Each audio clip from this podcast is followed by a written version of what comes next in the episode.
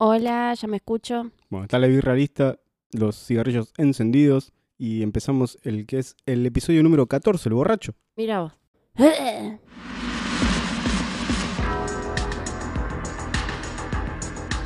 Este podcast es presentado por Sarmiento Sangriento. El festival de terror del conurbano.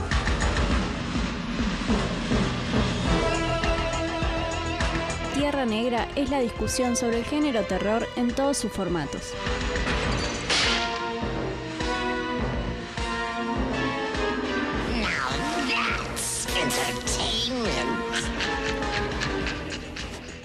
Bienvenida, Sofía Franco.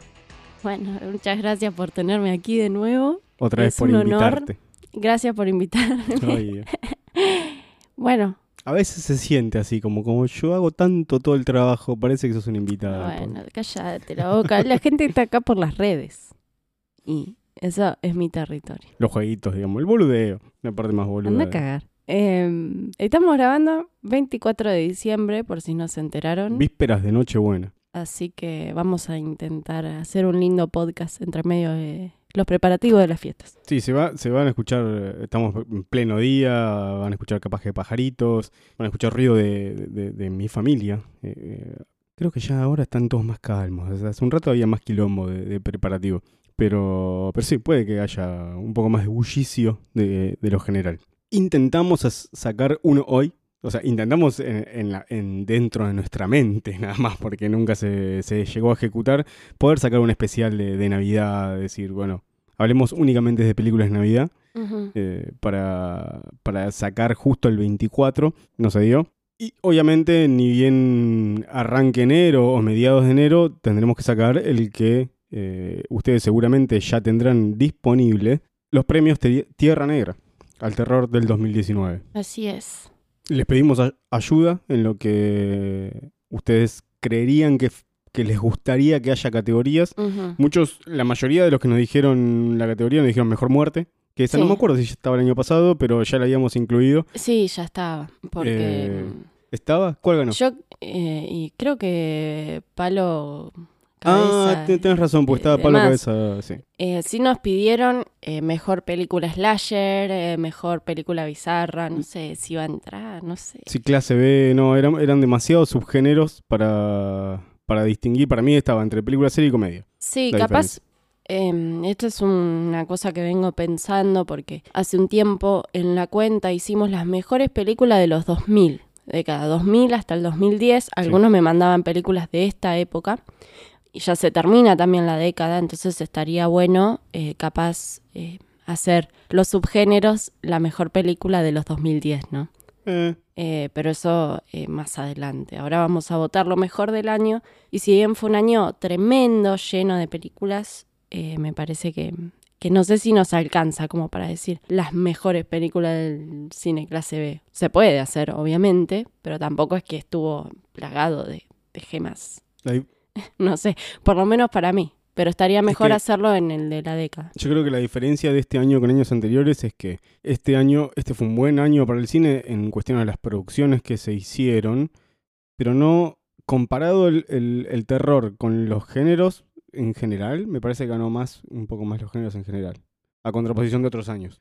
Este año tuvimos Once Upon a Time in Hollywood, eh, Joker, que nosotros no la vimos, pero que a muchos les gustó, tenemos, tuvimos la de, la de Scorsese, tuvimos la de Karin Kusama, la de Craig Saller, la de Bong Joon-ho, tuvimos como muchas películas muy zarpadas por fuera del género y tal vez años anteriores eran las películas más grosas, eran las que eran de terror.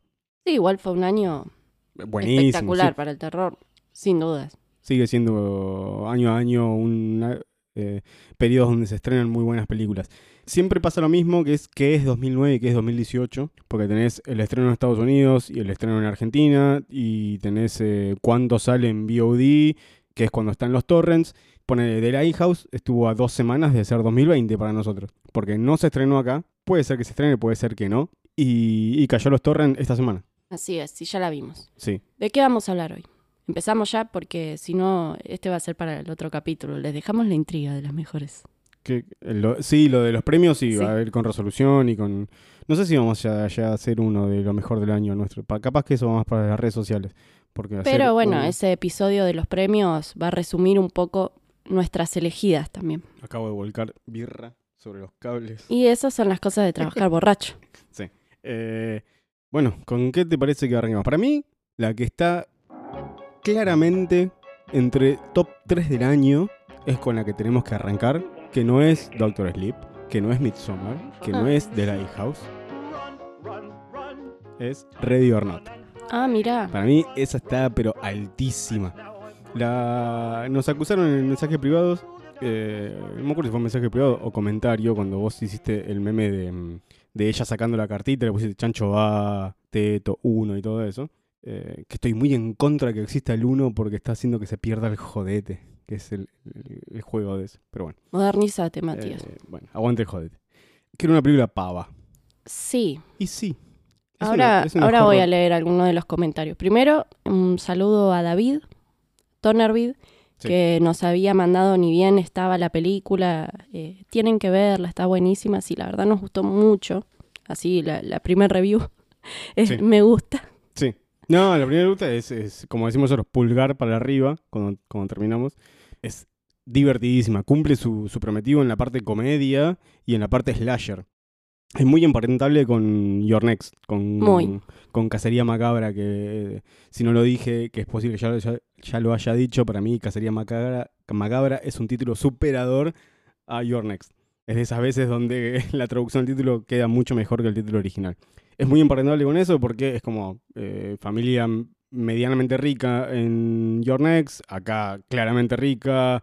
eh, eh, se sucede Es como una especie de familia cacería en ambas. Grande, Una familia grande. eh, muchos personajes con personalidades eh, muy marcadas. Claro.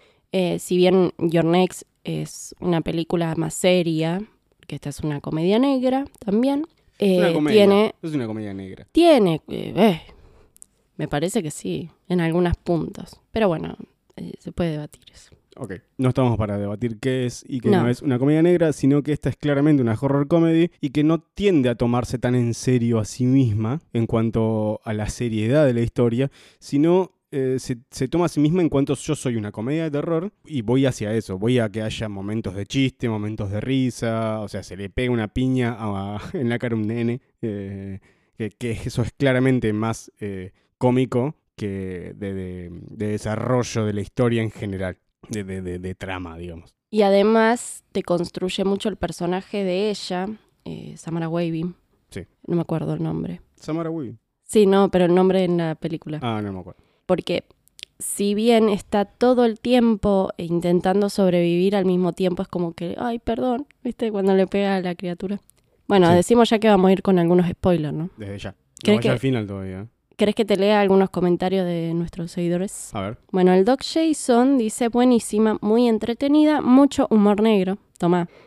Gore y final alocado. Me encantó. Ale Iardini dice, película tremenda, sangre y humor. Tau Auser dice, sorpresivamente está bastante bien y no puedo creer que la protagonista no sea Margot Robbie. Similar en ciertos aspectos. Y Lalu Janita nos dijo, no me gustó, había escuchado buenas críticas, pero me pareció pavísima, que era el comentario que decías. Claro. El tema es, eh, Sí. si vos no viste el tráiler, si vos ves las fotos, por ahí te da una producción más gótica, así, medio similar a la novia, ponele, porque eh, ves todos esos escenarios que son magníficos, me parece que la escenografía es genial y le da toda esa cosa lúgubre. El diseño de producción es impresionante, tanto en, en la casa que utilizan como que, que se ve se ve rica la casa. Que es la misma casa de eh, Billy Madison. Eh, Claro. estuvimos la, mansión la parte de afuera.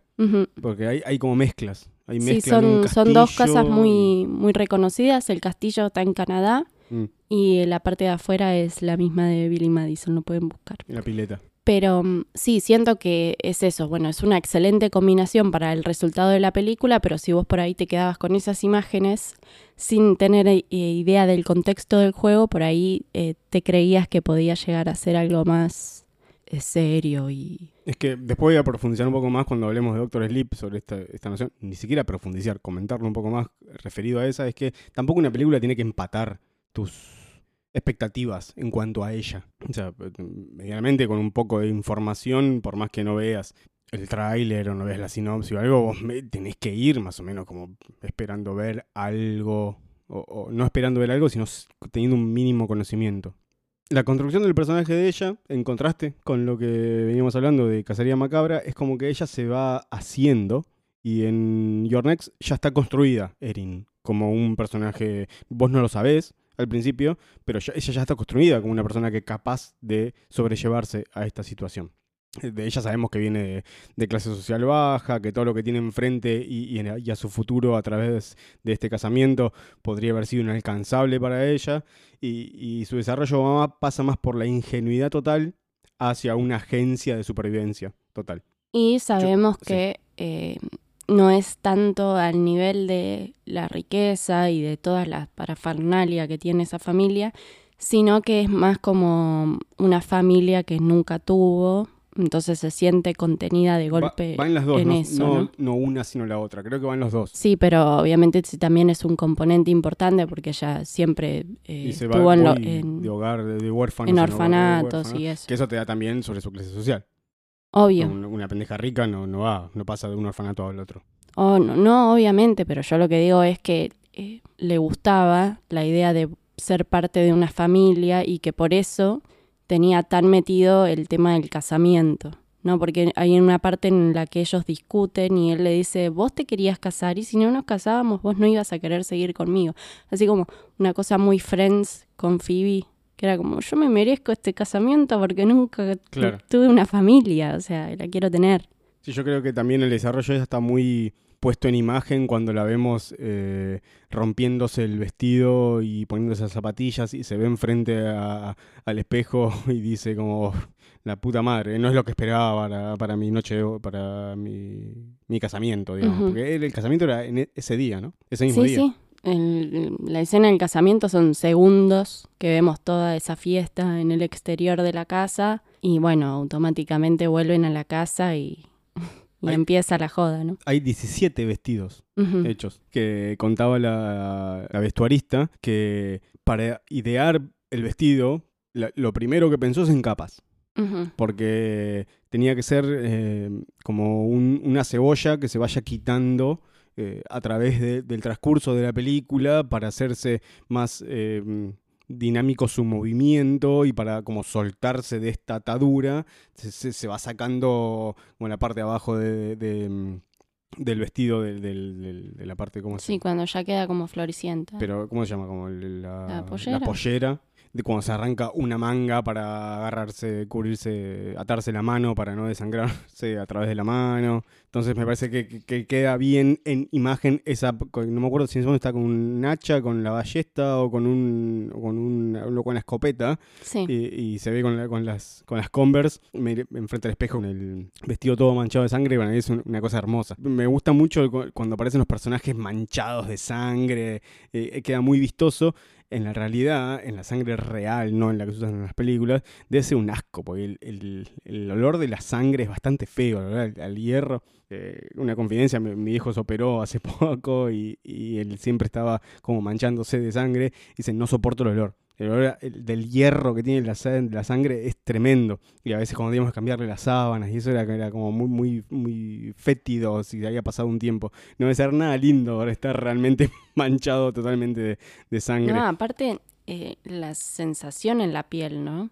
Mm. Por ejemplo, cuando vemos esas imágenes de, de la Final Girl todas bañadas en sangre en la cara, es como que eso se seca Eso y se- empieza a tirar. Una costrita se hace y si vos te frotás los dedos se hacen los choricitos Sí. esos de, de- de sangre coagulada que queda muy, muy bello en, en- en un cuadro, en una imagen, pero en la realidad debe ser un, un total asco. Se llama Grace, la protagonista, así que Ah, eh, Grace que se une a la familia Ledomas. También eh, cerrando un poco lo de la construcción de, de ella, eh, es como ella deja de, como decía recién, deja de ser ingenua y empieza a ser a, a- a- a proponerse toda esta cosa de supervivencia, en un principio ayudado por el novio, y también vira a entender finalmente con, los- con la gente que está tratando. Como ella, como al final dice, no, te vas a cagar. Eh, como él le pide perdón y, y no, discúlpame, y yo te quiero, y vayámonos juntos, y dice, no, chupala. Creo que si no es la escena final que ya vamos a hablar, pegan el palo. Hay personajes estúpidos, porque esta, en un momento lo hablaron como una, una película feminista. Sí. No sé si es tanto. Yo creo que es políticamente correcta en cuanto a la construcción de los personajes, porque hay personajes estúpidos tanto en los hombres como en las mujeres. Yo creo que la crítica fundamental que es esta película es algo que está muy presente ahora en Estados Unidos, que es el- el- la clase social. Todo con lo que con lo que devino el trampismo, digamos, donde, de- del presidente de ahora de de los Estados Unidos. Porque eh, es como una, lucha de la clase baja contra la clase rica jugando y, y los errores de la, de la clase rica se ven directamente eh, como los resultados es directamente sobre la clase pobre, que es- se manifiesta di- directamente en, en imagen cuando la pelotuda eh, mata a las dos niñeras. Ujú. Le pega un cuetazo como los errores de estos ricos pelotudos terminan afectando a la gente pobre. Creo que esa es la, par- la- la parte más, más al frente que tiene la película de, bueno, esto es una, una- una lucha de clase social, eh, de, de ella eh, también siendo parte de esa clase, sobreviviendo a, a los juegos de, de esta familia adinerada, que lo único que quiere hacer es divertirse. No solamente eso, sino eh, como yendo a un mandato costumbrista de, de la clase alta, que es esta, esta cosa que viene con el demonio este que a un, antepa- un antepasado le había dicho de jugar estos juegos y cuando sale la carta, eh, si tenés que matar a alguien, tenés que matar. Qué visión más marxista, materialismo histórico que acaba de tirar. No sé con quién te estás juntando, mueje, pero... Estoy yendo mucho a tu universidad, está Sí. lleno de troscos. Pero mira vos. Sí, sí, de, de acuerdo. Rechazo tu hipótesis. Eh, el que me sorprendió a nivel actuación fue eh, Adam Brody. Ujú. Yo ahí lo tenía como el personaje de tus series poronga, eh, como Gossip Girl. Y No, bueno. más, eh, tipo un actor de Dawson's Creek. Sí. esos que, que- que finalmente no llegaron a hacer algo muy zarpado. Y, y está bastante bien. Me había, me había divertido en Shazam, que spoiler aparece al final, pero no voy a decir qué forma, porque si a alguno también le gusta el terror y las películas de superhéroes y no vio Shazam, se la puedo llegar a cagar. Vayan Eh, a ver Shazam, está muy buena. Eh, la carrera de Adam Brody. Uy, Dios. Arranca en The O.C. No, no, no. ¿Qué vamos a hacer? Re- retrospectiva de Dan Brody. Bueno, pero para eh, enmendar tu gravísimo error de decir que arranca en Gossip Girl, no, arranca Yo no dije en que arranca en Gossip Girl, No está en Gossip Girl. Está marcado por ese tipo de, de- de series para. ¿Cuál es la que, la que te, la que viste últimamente que va en esa línea? The Politician. No, no, no, esa es la buena, de buenas. Society. De Society. No me gustó tanto, a mí me gusta Qué 30 Reasons poronga Why. blanda que es esa, mamita. Bueno, pero eh, después de eso lo vimos en Jennifer Body haciendo del antagonista. Ese... Pero era más de lo que es el Sí, pibito sí. agrandado. Y, Pero lo hace muy bien, lo Sí, hace muy bien. Bueno, es como Darín haciendo tipo enojado. Lo hace muy bien, sí, porque Darín es un tipo enojado. También está en Scream 4 Ujú. y ahora eh, lo vemos en un personaje, sí, de acuerdo con vos, mucho más desarrollado. Es como el que está en Satanic Panic, al Ujú. que le sacan los intestinos por la, por la boca. Que es como un actor medio pelo, que ese ya es eh, un actor de género, porque generalmente hace película de terror. Estaría bueno que Eddie Brody se, se, se- se vaya por esa cosa. de, bueno, yo, película de terror, vengan a mí. Para mí, un- uno de los personajes que eh, a gusto, no a gusto propio, sino a capricho propio, incluí en la terna, no la terna, sino en la categoría de mejor villano, es la tía, la tía Elena, creo que se llama. Eh, es, es increíble, con cara de ojete todo el tiempo y bien determinada. Hay que cumplir esto y no nos vayamos y no hay que usar tecnología y, y no hay que usar eh, ayuda externa y tenemos que ser capaces de eliminar, que fue que es claramente la que mata a su marido en, en la boda de- del inicio de la película. Ese es un personaje que me gustó mucho. Y también me pareció muy copada la escena que vos la ves venir, pero está bien hecha, la de la mano con el clavo Sí, que fue una, una cosa de, de, mm, invertir las escenas de escalera, clavo y pie descalzo que Sí. solemos ver. Ella está subiendo con las manos y... Y, y aparte lo, lo termina usando esa dificultad como una herramienta para poder subir. ¿no? Claro, porque tiene el agujero eh. en la mano y se clava ahí, como- usa como una palanca para, para subir. Es muy ingenioso. Tengo ganas de jugar esos juegos que lamentablemente son inventados, que aparecen. Son inventados por, por la gente del departamento de arte. Que, que, que- se ven muy bonitos la- la- la- las cajas y los diseños de las imágenes. Eh, tengo, te- creo que cuando terminó buscamos a ver algo, a ver si, si eran reales de cosas y no están todos inventados para, para la película. Y todos tienen como un foreshadowing importante, ¿no? Eh, digamos a nivel de que tienen diablitos, este, algunas cosas medio extrañas y satánicas en, el, en los títulos. Así que si quieren volver a verla, eh, fíjense es cuando arranca la película el- las cajitas. Similar a lo que hace Midsommar con sus créditos iniciales. Pero bueno, en sí me gustó mucho esto que estás eh, volviendo a traer, ¿Qué cosa? que es esa herencia de la familia, ¿no? Eh, cómo iniciaron, cómo iniciaron su imperio.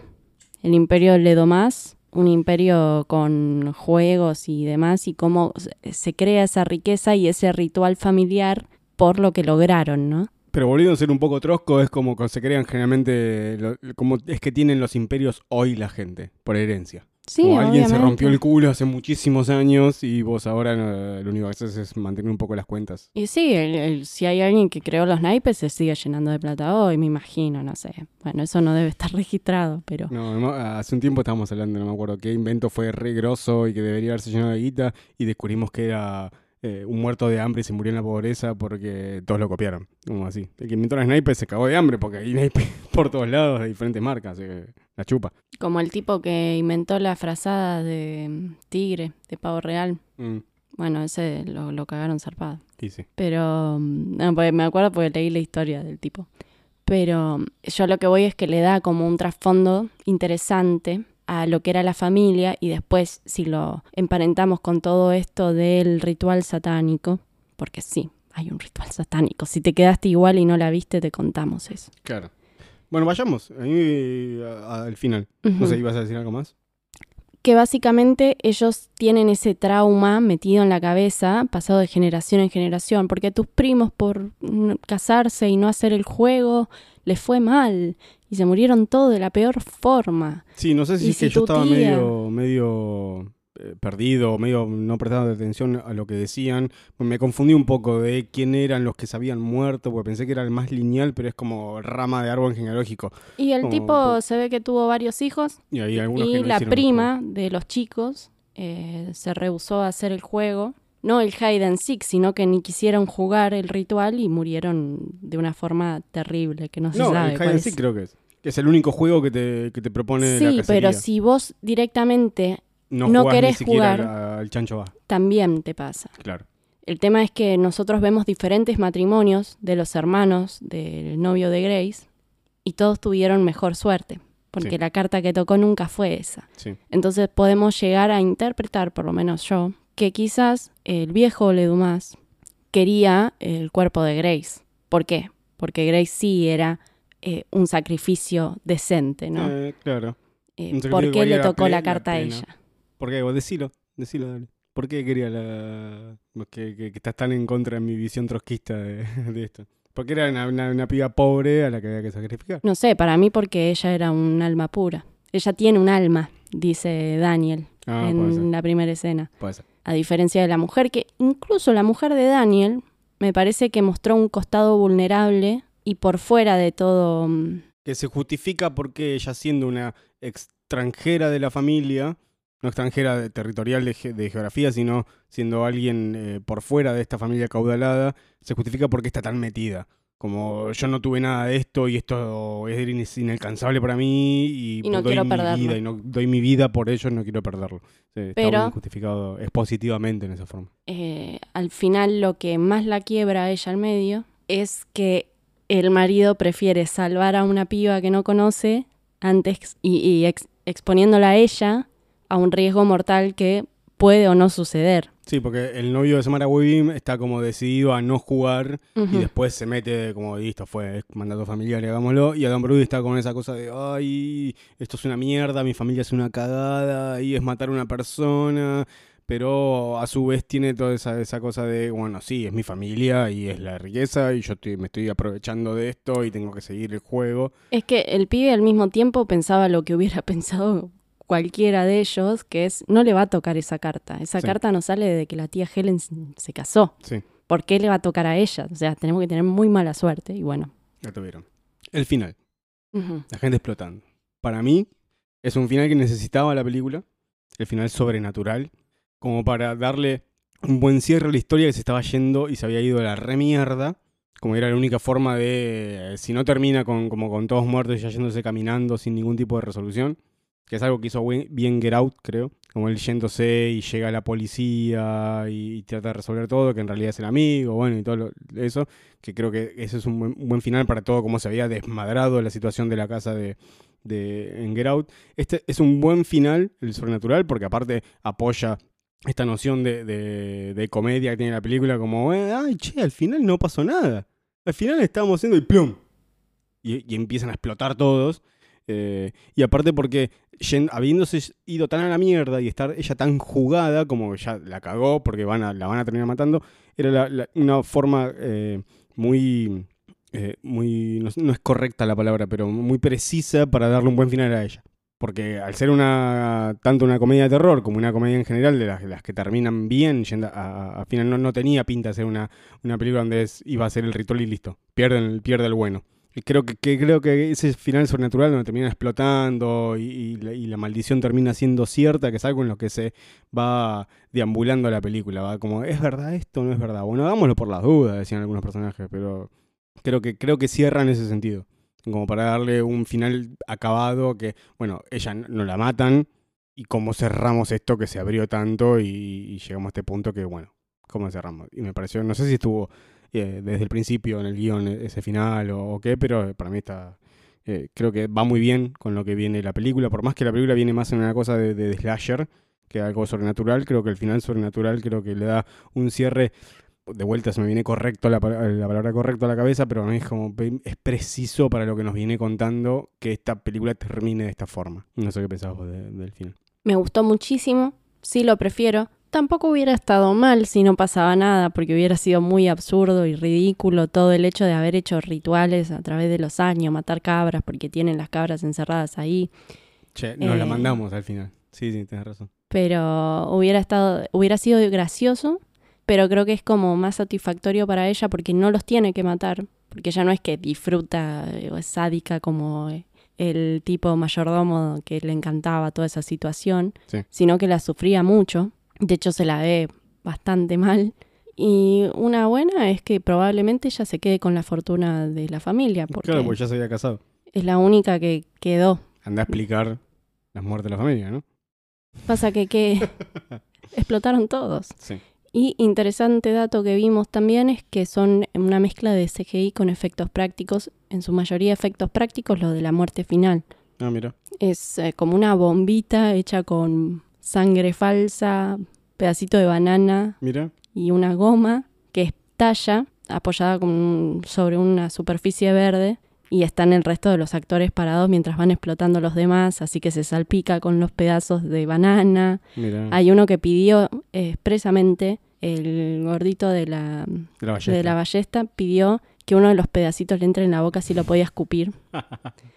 Eh, y aunque no se ven las muertes de los pequeños, sí están en plano, así que eso está, está bueno. Para el lado más, más morboso. Que se ven explotando, llegan pedazos a la pared. Ah, Pero bueno, sí. bueno, me- ya había habido una piña, un pendejo. Sí, bueno, pero viste que eso siempre es algo difícil. Y cuando vos los ves irse, decís, bueno, no lo van a mostrar y golpes. ¡plá! Sí, asesinato infantil siempre es algo en lo que he hecho. Está todo bien con ver tetas y sangre y de- descuartizaciones, pero eh, matar a un pendejo. Pocas películas se juegan a eso. Bien, ¿con qué seguimos? ¿Querés que le entremos a The Lighthouse? Dale. Que es la más reciente que, que tenemos. Podemos hacer un, pa- un par de comentarios de algunas que, que hayamos visto hace un tiempo. Que como no las volvimos a ver y no están tan recientes. Y alguna que para mí mm, tuvo demasiado buena review que no, no, no está, no le da el piné, creo, para tan, que es eh, Daniel Isenriga, que la que Ujú. vimos hace poquito. Pero pasemos a The Lighthouse. Que si no es la mejor del año, para mí está ahí. Es increíble. O sea, estuvo a la altura de lo que se esperaba de, de- de Robert Eggers. Es una uh, película que para mí se apoya, no para mí, es una película que se apoya muchísimo en las actuaciones de, de- de ellos dos, de Willem Dafoe y Robert Pattinson, y él necesitaba tener dos actores de ese calibre.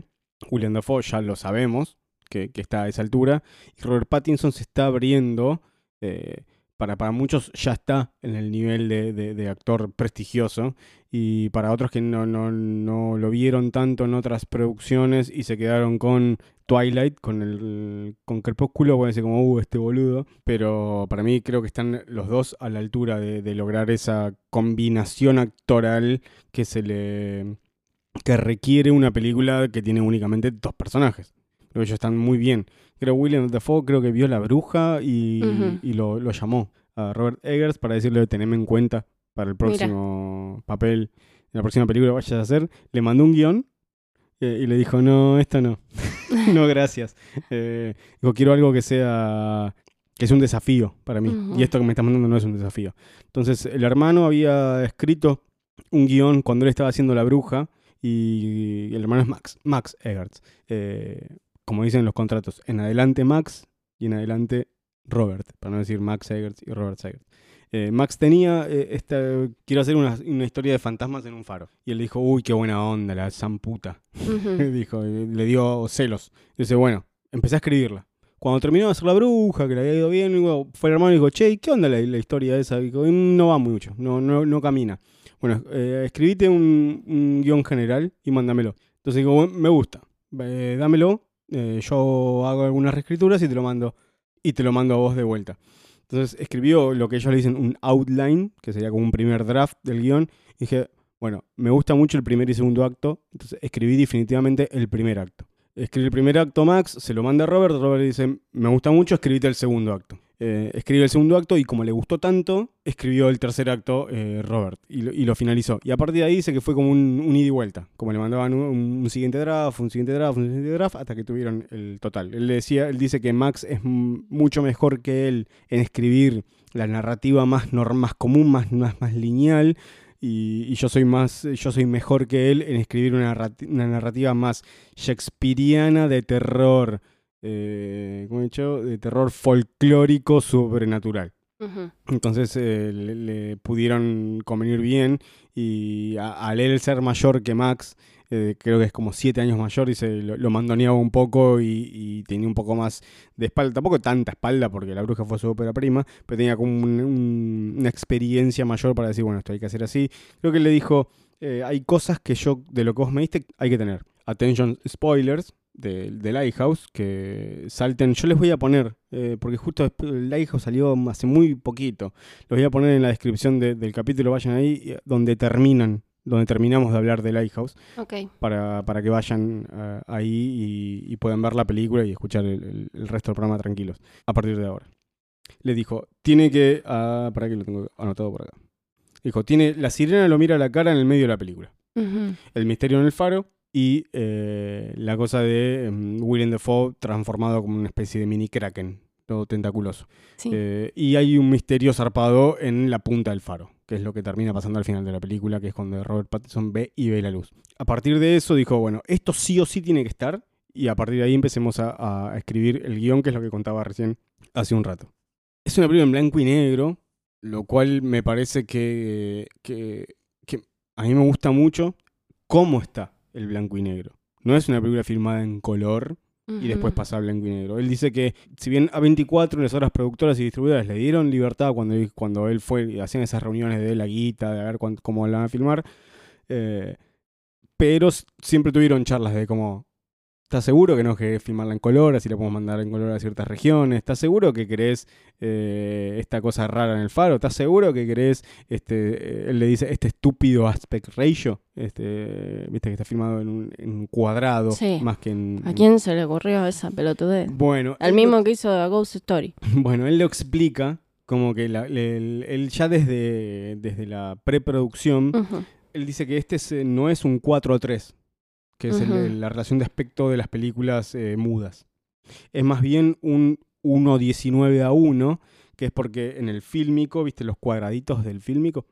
Eh, y que están los brackets, que son los, los agujeritos por donde se engancha la- el fílmico para Sí, girar sí. cuando empezaron a, a meter sonido en las películas, el sonido va entre el brackets y entre el cuadradito de la imagen. Eso hizo que se angoste un poco más, eh, previo a que después lo que hicieron es achatarlo para volver al 4.3, se angoste un poco más y era más alto que ancho en la relación de aspecto de, de la imagen. Entonces dice, pará, yo voy a filmar un faro. Yo voy a filmar el interior de una casa. Yo voy a informar el interior de ese faro y voy a filmar lo- los, los respiraderos de, la mina, porque hay una mina también en el, en el coso. Yo no me di cuenta de eso. Hay diferentes palos o pilotes que son como las respiraciones de la mina que tiene eh, esa isla. Yo voy a filmar todo esto que es más vertical y aparte me da eh, un mejor plano cerrado de la cara del que me puede dar un 16.9 generalmente utilizado en todas las plataformas. Em, entonces, esto es mejor. Entonces, si bien le, hubo esas charlas con las productoras, digo, bueno, anda para adelante en, todas las locuras que, vos tengas. A mí lo que me había gustado ya, dijo, bueno, a ver, ¿por qué esta película? ¿Se justifica que esta película esté en blanco y negro realmente? Porque hay muchas que, eh, sin saber a, lo que me estaba metiendo, hay muchas que vos ves que son grises. Como que no es realmente un blanco y negro. Está pasado a escala de grises, que un poco la diferencia entre un rojo, un violeta, un amarillo, un azul, un rosa, se notan, porque hay diferentes escalas de grises. Este es casi un blanco y negro, es casi una película expresionista de, los 50. Eh, eh, y, cuando ves, hay una escena de las máquinas que están, no me acuerdo si es en el faro o dónde, parece tiempos modernos. Parece una, película realmente filmada eh, en esa época. Creo que a él le permite el blanco y negro y esa relación de aspecto, toda una atmósfera extraña de la película que es lo que te va llevando hacia, hacia el final. Eh, cuando se filma el cielo, por, la, por el tema del el fílmico que usaron y cómo la firmaron, la iluminación, es blanco el, cielo, por, por, el tema de los contrastes del azul con, con cómo está revelado, no, no es revelado la palabra, cómo está pasado al digital la película. Eh, el cielo es blanco y también como le, le entrega una cosa media rara, como ese cielo que está ahí, que es casi, casi como que está nublado todo el tiempo.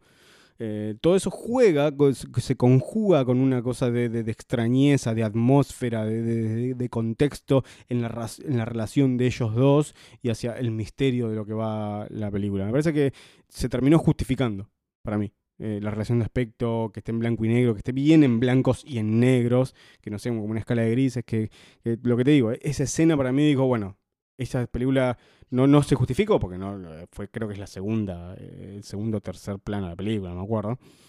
Pero digo, bueno, este, está hecho a conciencia. No es como esto, filmamos en color y después la pasemos. Es como, eh, hay como una cosa de, de, manufactura que, que ya confirmó acá, porque al igual que en La Bruja, crearon todos los eh, escenarios eh, ellos. Viste que en la bruja me había dicho que, y después lo buscamos, que crearon la, o sea, la, casa donde están ellos, la construyeron y todo. Eh, acá el faro lo construyeron especialmente. La vi yo todo. Es como fue, una, parte del presupuesto de, de, la producción. Cuando ves esa escena de la maquinaria, parece una película vieja. Y parece, y tiene una cosa de rigor histórico de obsesivo. Eh, Robert Eggers, que él mismo lo hizo, soy un obsesivo con la, con la cosa histórica, que porque no es algo que no está bueno ver en películas históricas. Porque yo disfruto mucho de películas históricas que no tienen ese rigor histórico y aún así eh, eh, me, me, adentro en la historia y la disfruto. Pero dice es un loquito obsesivo que hasta creo que una, una diseñadora de vestuario le dijo, mira, vos me diste todo este, este material para que yo investigue toda esta serie de libros y revistas y me está diciendo que la camisa de eh, William Dafoe tiene este prendedor, pero en esta época se usaba este tipo, este tipo de prendedor. Vos que sos un hincha pelota, tendrías que o sea, cargándolo, tendrías que haberte dado cuenta. Y, a ese nivel de locura eh, lleva toda la, la, producción de la película. Maniático de los detalles. Sí, mal, totalmente. Dice que hasta hay una escena en que no le gusta, que no va a decir cuál, pero me decían que no le gusta porque no pudieron poner la cámara lo suficientemente cerca para sacar el, detalle de ese plano como él quería. Porque en la marea, las piedras, yo me imagino cuál es. Digo que debe ser eh, alguna de las escenas donde él está tirando la mierda de, y se le viene en la cara, o donde se ve la nuca de, del verdadero Winslow. Eh, imagino que viene, a ir por ahí, porque es justo a los bordes de la isla. Eh, que no les, no les permitió, pues se le venía muy encima. Dice que hay una escena que directamente no me gusta de, la película. Em, y que dice que está hinchado las pelotas de, de, ver la película ya, pero que una producción, creo que fue en Japón, la, la, mm, una producción no, sino una proyección, la mostraron en un cine IMAX, que la pantalla es mucho más alta, entonces se permitía ver mucho mejor este estilo de, de relación de aspecto que tiene él pasando de esta cosa nerdy de, la técnica de la película, vamos a ir un poco más a la historia y a, la alegoría y a los mensajes que, tiene.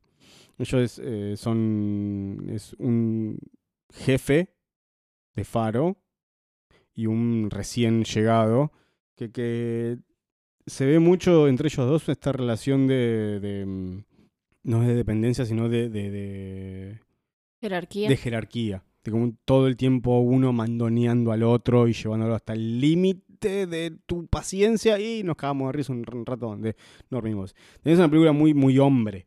Muy de, muy de pedo, de mear, de pija, de, de, de- de puteada, de- Nos estamos por dar un beso, pero nos agarramos a las piñas, porque no somos putos, somos machos. Y coincidimos los dos, no tanto como llegamos a esa conclusión, sino, sino en, en la conclusión de que son la misma persona. Que tanto Robert Pattinson como William Dafoe son Thomas. El- un solo Thomas. Son, es el futuro y el pasado, la maduración y la, ex- la experiencia. Decir lo que crees que es vos. Sí, siento que hay uno que está acompañando al otro en su soledad, en una charla constante eh, consigo mismo y al mismo tiempo uno perturba al otro. Y creo que hay, primero, muchísimos indicios de que son la misma persona, sobre todo esa, mm, esa escena tan llamativa, ¿no? La que William Dafoe tiene eh, como ojos de linterna y mira ¡Ay, por a Dios, qué plano Thomas sosteniendo al otro Thomas que le iba a pegar. que entonces están unidos los tres. Tremendo.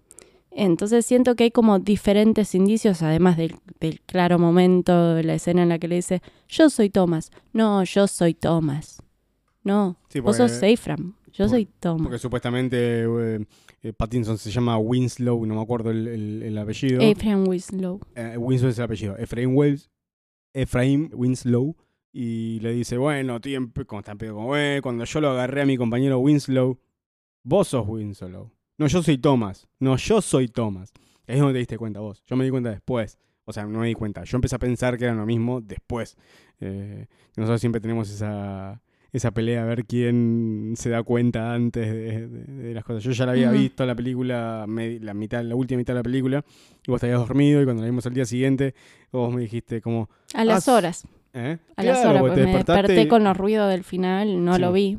Me, me aguanté. Y vos dijiste, ah, son la misma persona. Y digo, la puta madre lo pensó antes que yo. Pues yo me di cuenta después, cuando le, está, le rompe el barco y le dicen, eh, no me dejes. Y yo pensé ahí como, bueno, este es un viejo diciéndole a su juventud, no me dejes solo. No, no te vayas de mi cuerpo, juventud. Otra escena que fue la primera que me dio un poquito de dudas porque fue muy similar el andar de los dos. No sé si es la escena del baile, cuando ellos cantan la canción de los créditos finales, Sí. o en otro momento cuando están en pedo.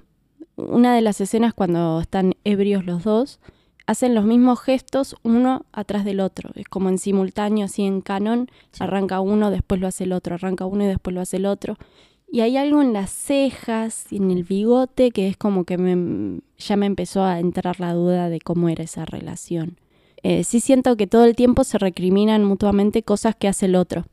Y, y siempre en, en cuestión de, de- de madurez y de, experiencia, de pasado y, y- y futuro. De como, ah, vos sos un joven, niñita con cara de nena, con en bandeja de plata, que eh, tiene un montón de energía, pero no hace nada. Y vos sos un viejo charlatán que te tirás pedo todo el día y no te puedo dejar de hablar y siempre estás contando historias de mentiras. Como siempre esa cosa de joven, viejo, eh, peleando, que hasta se ve en una parte donde Robert Pattinson lo que hace es romper un- con, de una piña un reloj. Como es el paso del tiempo, lo que estoy queriendo romper para no convertirme en eso que está ahí. A lo que íbamos a la diferencia, a lo que yo iba yo de la diferencia entre tú, cómo llegaste a tu conclusión y cómo llegas a la mía. Que bueno, vos decís que es eh, Willem Dafoe solo y Robert Pattinson es una ilusión, es todo el tiempo hablándose eh, a sí mismo, como generando esta persona. Y para mí es como existen los dos, pero que representan, como que es una alegoría a una disputa entre el pasado y el presente. Yo creo que eso, a mi, mi noción la apoya el hecho de que todo el tiempo está eh, trayéndote a tierra la película. Está diciendo como, bueno, eh, usa, eh, lavate esa herida porque te va a dar tétanos. Eh, no me acuerdo cuál fue la otra que te dije el otro día. Hay que... ¿Cuál era la otra? La concha. Hay, hay dos muy claras que hablan sobre una cosa muy mundana, muy de todos los días. Eh, como limpiar la mierda, una cosa así, no me acuerdo exactamente cuál fue. Una fue esa, fue la de como, no, no oíste hablar del tétanos, más vale limpiate eso porque te vas a, te va a hacer mal. no, no me acuerdo del otro en este momento, que fueron las dos que me dijo, lo está trayendo a tierra, y como, ah, puede ser que no sea una ilusión, que sean dos personas real, pero que es una lucha alegórica, más metafórica de lo que es un- un- una lucha interna de una persona entre su yo viejo y su yo pasado, su yo joven, perdón. Eh, como una, esa cosa de la inmadurez con la experiencia. Y como terminando o llegando a, el joven viendo la luz del faro, que podía ser tranquilamente una interpretación como Dios, que es la más fácil, a mí sería como una fuente de, de esa luz, como ese conocimiento absoluto. Dice, bueno, vos no estás todavía capacitado para ver esto. Esto es algo que puedo ver yo con mi experiencia y con mi recorrido de vida. Vos todavía no. El faro es mío, vos no. Y cuando él llega, desata su locura. Porque es tan joven que no está preparado para recibir toda esa cosa absoluta que tenía en la luz del faro y se termina muriendo. una escena hermosa que se cae. Y, y hay quien dice que hasta se escucha un- una pierna rota que vendría a ser como lo que él también coge a. que hay como una rima ahí. A que él se le rompe una piedra en, ese- en esa caída y que es lo que tiene también Willem Dafoe de, de la cojera. Eh, es muy linda la, la escena donde está él tirado siendo comido por las gaviotas. Está, Sí. está muy copado. También creo que hay un. un di- él dijo como que tiene eh, una cosa muy eh, Proteus y Prometeus, que habla también sobre una cosa de alguien que le quiere robar la luz al otro, de- del conocimiento. No, no investigué bien sobre esa historia, como sí había hecho con. que me metí en Reddit en la del bosque, ¿cómo se llama? La que salió en Netflix y, y ¿Eh? después no se estrenó acá. La de los pibes con el De ritual. de ritual que me metía, en qué dios nórdico podía decir. Dice que tiene mucho que ver con eso. También que él se metió tanto en esa historia que era como una doble metáfora, metáfora o una doble alegoría de, de eso. ¿Vos qué crees que es el faro? Sí, puede ser que vaya con el tema del conocimiento, pero yo lo vi como algo más este, de llegar a, a la muerte, que también la estaba esperando él en Mm. algún punto, y algo muy atrapante y maravilloso que al mismo tiempo capaz William Dafoe lo estaba cuidando a él de, de- de no enseguecerse con eso. Sí. Es como que yo siento que al mismo tiempo, si pensamos en que es la misma persona, eh, William Dafoe le reprocha a él el hecho de haberse retraído al faro, ¿no? Es como, eras joven, eras lindo, eh, todo un futuro por delante y te viniste a recluir acá y así terminamos. Sí. Capaz por la magia del faro de mierda ese y, y en la soledad eh, no te sentías cuestionado por diferentes decisiones que tomaste. Si es la misma persona, volvió a repetir el mismo error de asesinar a uno de sus compañeros, entonces entendemos también por qué podría volver esa locura o cómo podría volver a enfrentarse a la misma situación una persona que ya pasó por eso, ¿no? Sí, apoya esa noción de, que esta película habla sobre enfrentarse a uno mismo, sobre la, la- la hermética de una persona, de- de- de- del encierro y de luchar con su yo en solitario.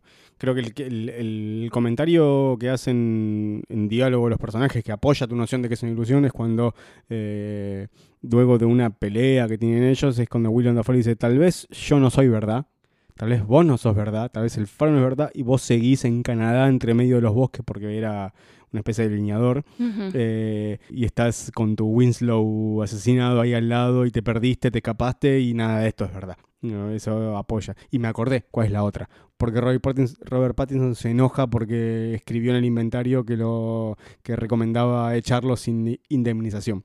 Dice, me querés arruinar, me querés cagar la vida. Yo vine acá únicamente por la guita, porque pagaban re bien para después irme a, sentar cabeza en otro lado. Y, vos me, estás diciendo que me echen sin pagarme, estoy laburando como negro acá y no me van a pagar. Creo que esa es la que yo tomo como que va más hacia mi lado de que son dos personas reales, pero es toda una, una, metáfora. Y eso.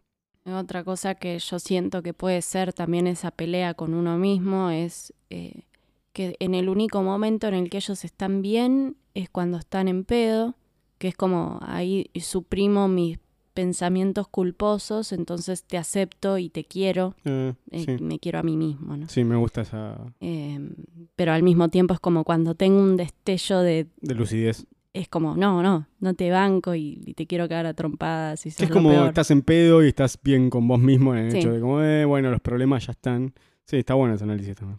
Eh, Pero voy a parafrasear a, a Matilda, la bruja niña, diciendo yo soy grande, vos pequeña, yo estoy bien, vos mal. Ok. Bueno, sin duda te haya gustado o no, eh, no, no escapa que da que hablar la película. Es algo muy bueno en el cine, que tiene este lenguaje cinematográfico que, que maneja eh, Robert Eggers. Que hay una, que yo creo que hay una clara distinción entre cine y películas. Hay cosas que son películas y hay cosas que es más cine. Eh, no quiero decir elevado, pues es una estupidez esa película, pero tiene, tiene otra cosa. ¿Eh? que- ¿Te ¿qué? parece una estupidez? Decir elevado, sí. Ah, Me parece decir cine, una, una película de terror elevado, como diferenciando La Bruja de Viernes 13, que tienen sus claras eh, Claro, no, no, diferencias, no. pero es- tiene más que ver con el lenguaje cinematográfico que eh, utiliza me el llamó la atención cuando dijiste eh, decir un, es una pelotudez esa película. No, Eh, no, ahí no. me quedé. No, no, No, yo sí, creo estoy que, de que- acuerdo que, me- sí. que no está bueno diferenciar eh, el terror psicológico, por ejemplo, cuando ponen ahora, el terror moderno. Pero hay una di- diferencia clara entre La Bruja Obviamente. y Viernes 13. O sea, hay, hay una cosa de... de- de- en- en- no tienen tanto que ver con el mensaje que hay detrás, sino con cuánto te, te permite seguir analizando una película. Con, con qué tan directa es en cuanto a lo que te está mostrando y cuánto te está mostrando con imágenes más que con lo que dicen los en diálogo los personajes. Y me pasó con The Lighthouse lo que me pasó con Hereditary, que me dejó maneja, manija de cine. Me dejó duro de, de verla, como, como- como esta cosa en el cuerpo. Te excitaste, Matías, ya Se me- entendimos. Se me paró el pito. Pero bueno, ya que mencioné a Hereditary, una producción de el novel Ari Aster. Pasemos a Midsommar. Dale, Y te paso la posta y empieza vos. bueno.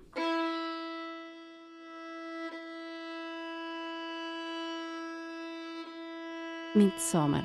Para mí, la mejor película del año. Bueno, Quizás batalla con Once Upon a Time, pero para mí es la mejor.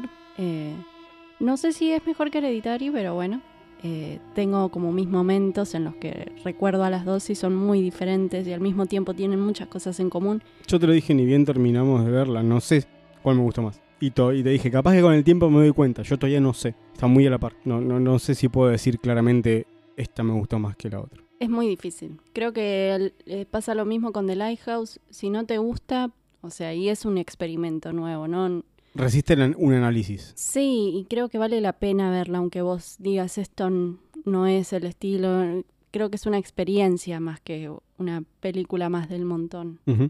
No sé con qué querés que arranquemos a No, desmembrar. podemos, podemos decir que es claramente una película que, que se revuelve en, en una temática de una separación de una pareja. Sí, Está todo envuelto en eso.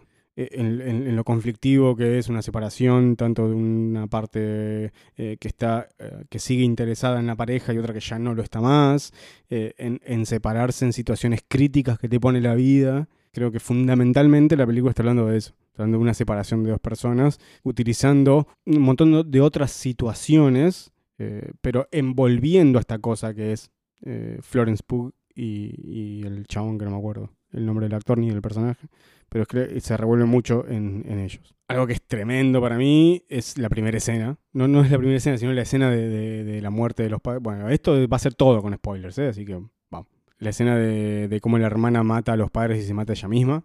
eh, es muy hereditaria esa, esa parte. Es muy terror. eh, Sí. El- algo que no me gusta a mí de Ari Aster es que se, se- se aleja un poco de si mis películas son de terror. Hace poco reconoció que Hereditary es de terror, pero dice que para él Midsommar no. Y yo creo que sí, que, que Midsommar es de terror. Él dice como es una cosa más de separación, en el terror de la separación de la pareja, no, es de terror, negro. Y, y creo que eh, la escena más hereditary de Midsommar es esa. Es la de la, la piba eh, metiéndole el, el combustible que debe ser gasoil, lo que, a lo que se maneja ese auto o no sé qué mierda, eh, y le pone para que saque con el auto prendido y, y con las cintas, con el, el duct tape que tienen ellos que es re ancho y plateado, eh, y intoxicando a los padres y después que tiene toda la, la cara eh, enrollada con esa cinta y con la manguera a la boca.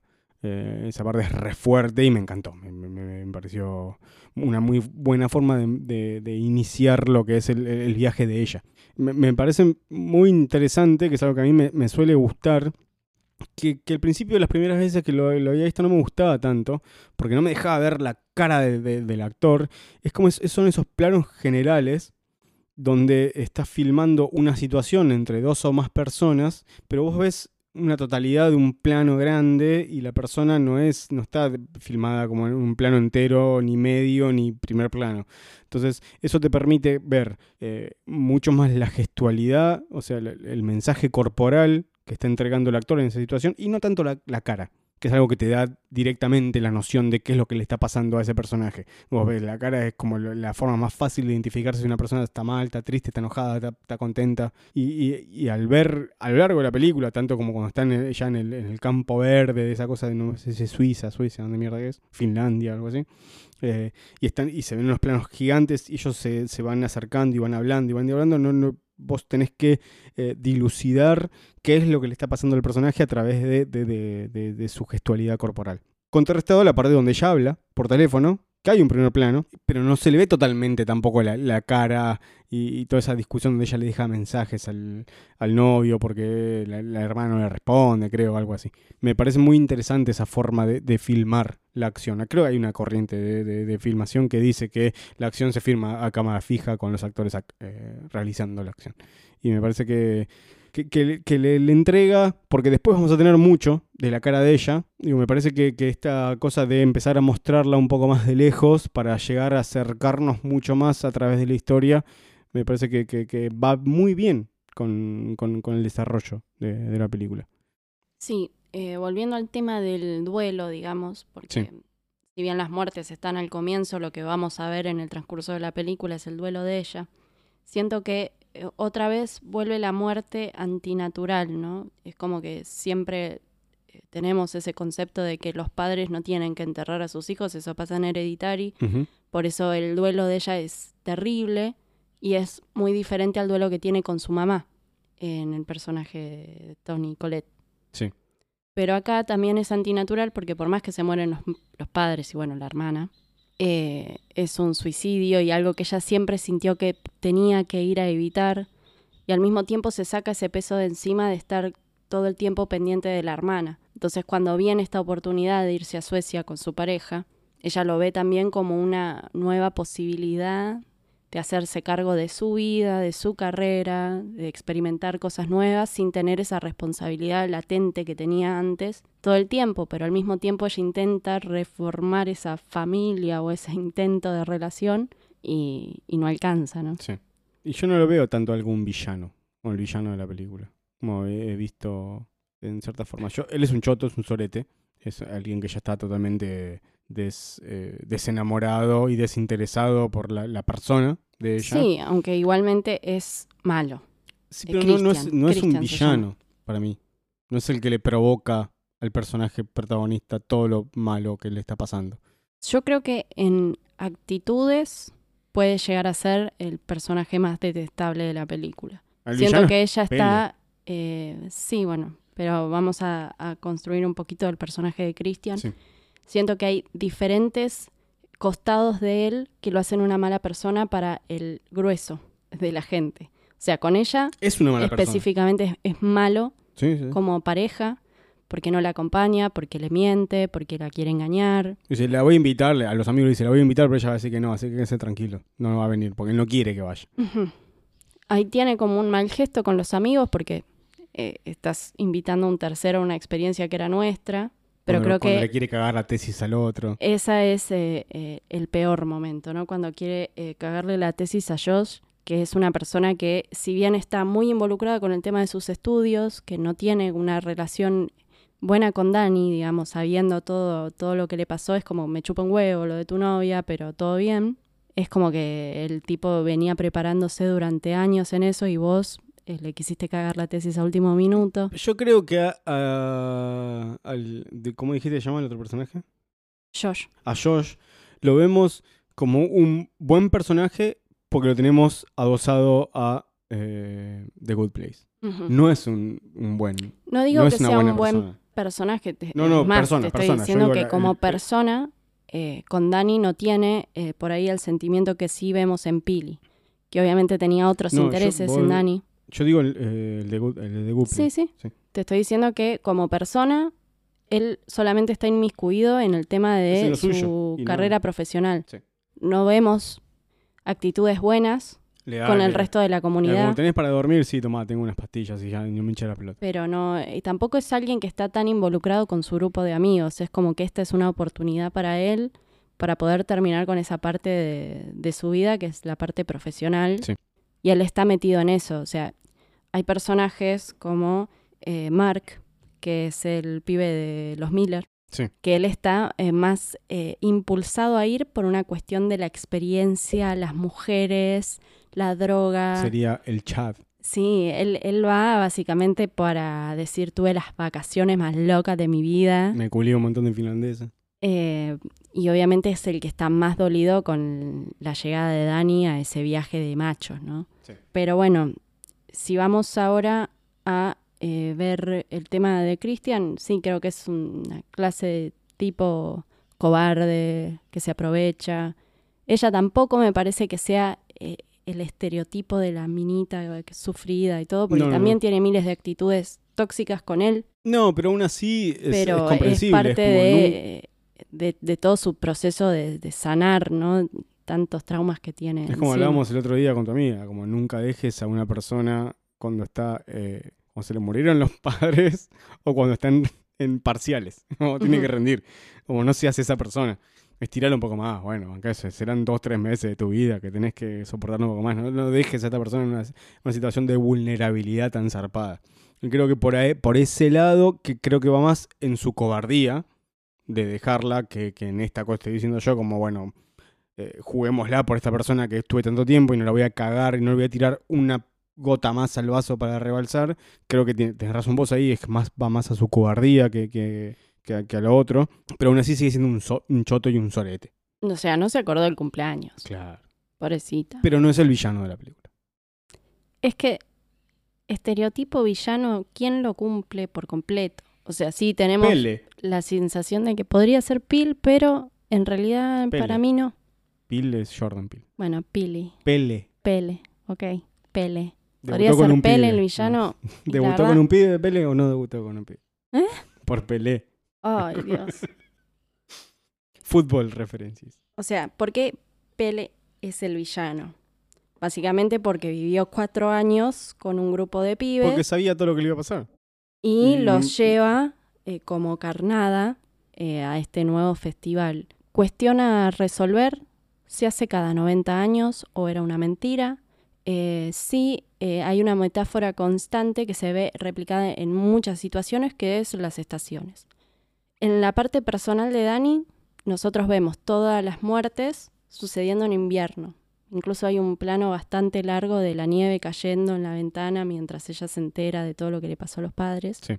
Y a medida que va pasando la película, llegamos a esta primavera preciosa en la que Dani ya encuentra eh, un hogar, Cielo ¿no? celeste, brillante, pasto verde, increíble. Y es como también una mutación del dolor hacia algo bueno y... Hacia algo parecido a una sanación.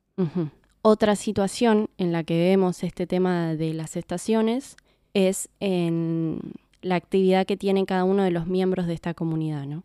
Vos cuando nacés eh, tenés como un objetivo dentro de esa aldea y el momento en el que está Pili creo que es eh, el otoño o la primavera, bueno, como es la parte en la que ellos tienen que irse de la aldea para poder buscar a esta gente.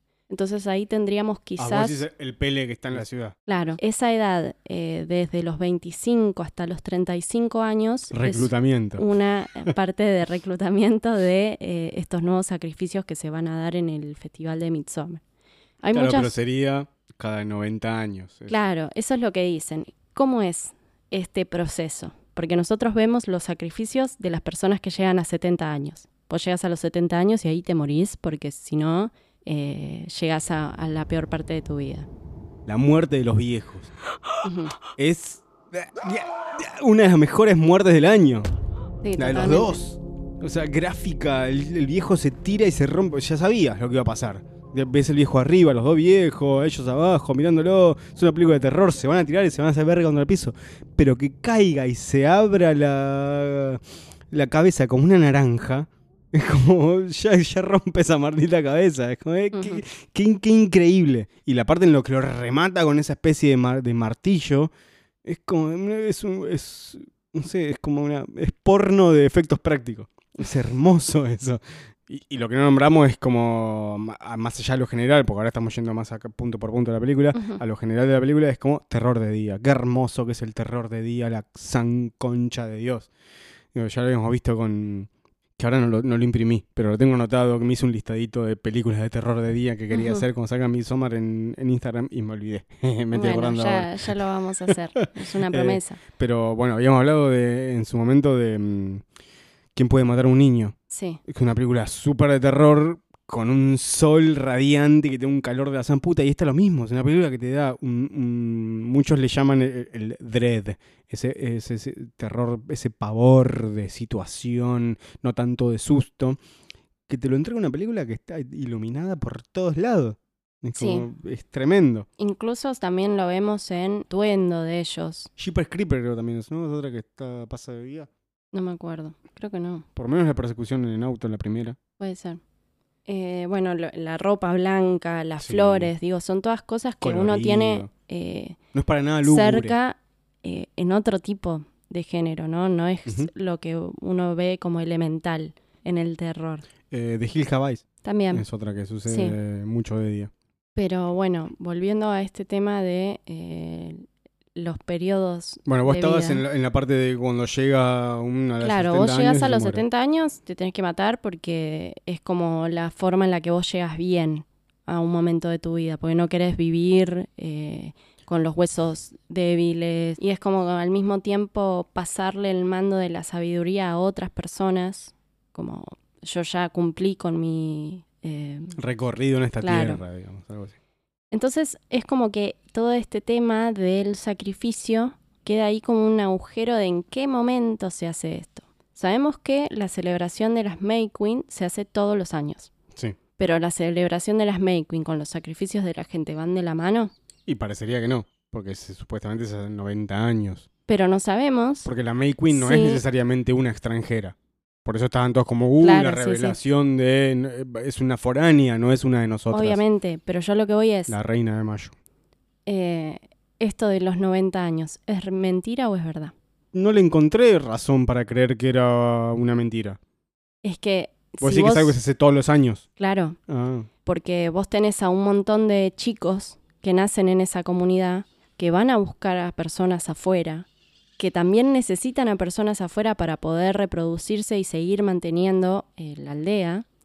Y al mismo tiempo, este mm, discurso de los 90 años hace que sea más atractivo para que vos digas, bueno, si es algo que pasa cada 90 años, eh, lo mejor sería poder ir, ¿verdad? Es como un llamado de atención de algo único que quizás no vas a volver a ver en toda tu vida, probablemente. Eh, entonces eh, es como que es un gancho para que- atraparte y que quieras participar en esa celebración en ese año.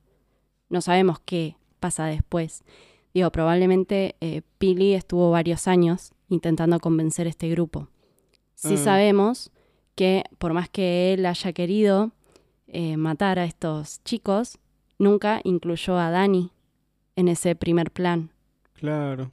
Entonces ahí se Claro, porque en refuerza. realidad, en realidad lo que estaba queriendo que Pele hacer, yo sigo mi batalla de que se llama Pele y no Pili.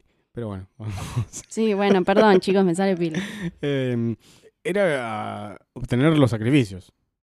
Después de vino en conocerla a ella más como un- una persona eh, Incluso con hay las otra pareja. Sí, que también eh, que deben haber sido reclutados por otro Pele, el PLB, digamos. No, es que todas las personas de la aldea de 25 a 30 y pico de años están en el exterior tratando de buscar recursos. Claro, son todos jovencitos o viejos, tenés razón. Eh, y no hay Adultos. tanta gente en esa aldea como para dar con el número exacto. Eh, digamos, es como que hay mucha gente que probablemente no esté participando en este festejo, que todavía esté buscando gente para llevar el próximo año. Y ellos están justo en una etapa eh, que es la de descubrimiento, eh, que él lo explica en una parte, ¿no? De, de todas esas etapas de la vida. Y creo que, bueno, él cuando Dani llegó se dio cuenta de que había encontrado a su compañera.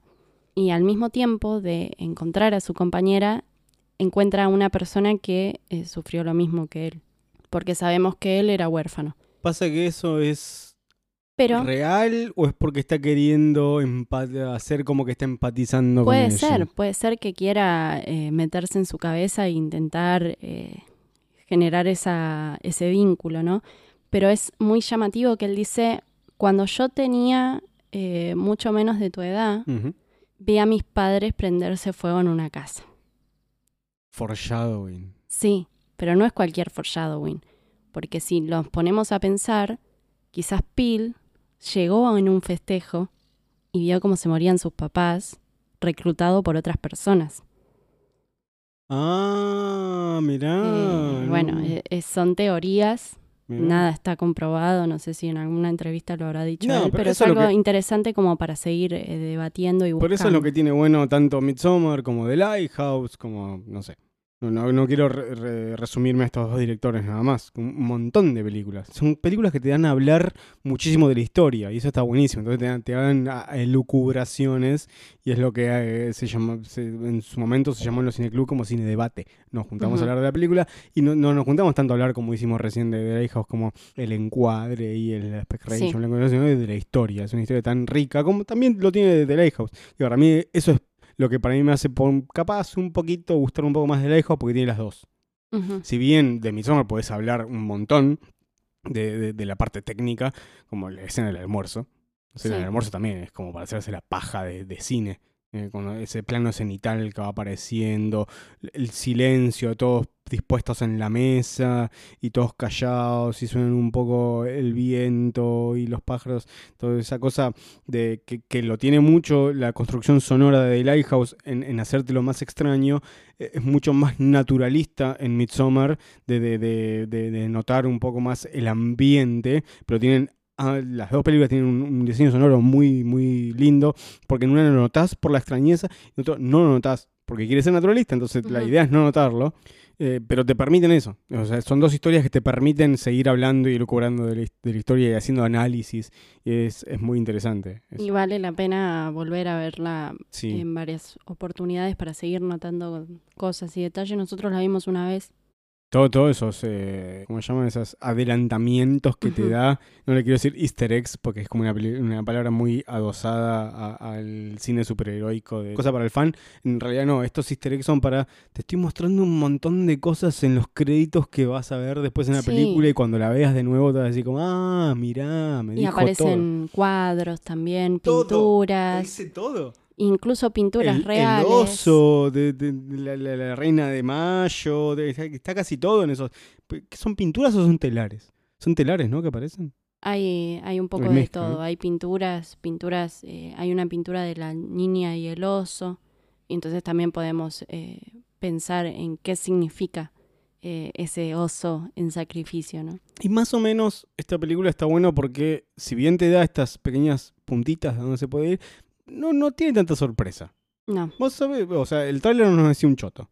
La- o sea, la sinopsis no decía un choto, pero a medida que vos la vas viendo y sabés que cuando el viejo está ahí se va a terminar tirando, sabés que cuando empiezan a bailar a la reina de mayo va a ser ella la reina de mayo porque la metieron y no tendría sentido esa escena si no fuera ella. Sabés que a medida que van desapareciendo los amigos van a terminar todos muertos. Sabés que eh, el chabón está en pelotas y entra al coso y sabés que se va a culiar y sabés que ella va a agarrar y va a ir. O sea, más o menos vos sabés todo. Y justamente el otro día hablando con. En realidad, vos hablando con Matías, mi amigo, te decía: Qué raro que a Mati le gustó esta película porque es predecible. Sí, Y igual mí- no te lo dijo por Midsommar, te lo dijo No, por no, The era, por otra. Era por otra. Eh, ¿Por cuál? The Invitation. Claro, eh, a lo que iba es, vos me dijiste que qué raro que le gustó porque es predecible, eh, pero yo creo que, esta, que hay películas que juegan con la previsibilidad y en cómo está contada la historia más de lo que te está contando, y eso es lo interesante de Midsommar, vos más o menos sabés a dónde está yendo, y no, no te juega tanto con el misterio de qué es lo que va a pasar. Eh, Que no saber y como el, el- el gran key de, de- de la cuestión está en la revelación. Está como vos sabés que va a ir para acá y sabés que a partir de ahora va a ir para acá y sabés que va a pasar esto, pero no sé cómo te lo está mostrando y todos esos pequeños aditamentos de ella vestida con el traje de flores, de viéndolo a él culeándose a la otra, de cómo va a reaccionar ese personaje. Creo que todo eso, todo lo que el- el- es como esas películas que dicen no resisten el spoiler. Eh, Midsommar resiste el spoiler. Aunque yo te diga que el viejo se va a caer, bueno, te va a cagar un poco la, la sorpresa de ver si no te habías dado cuenta que el viejo se va a reventar la cara O contra el piso. del osito. O que el chabón le termine en spoileé una- a uno de nuestros seguidores.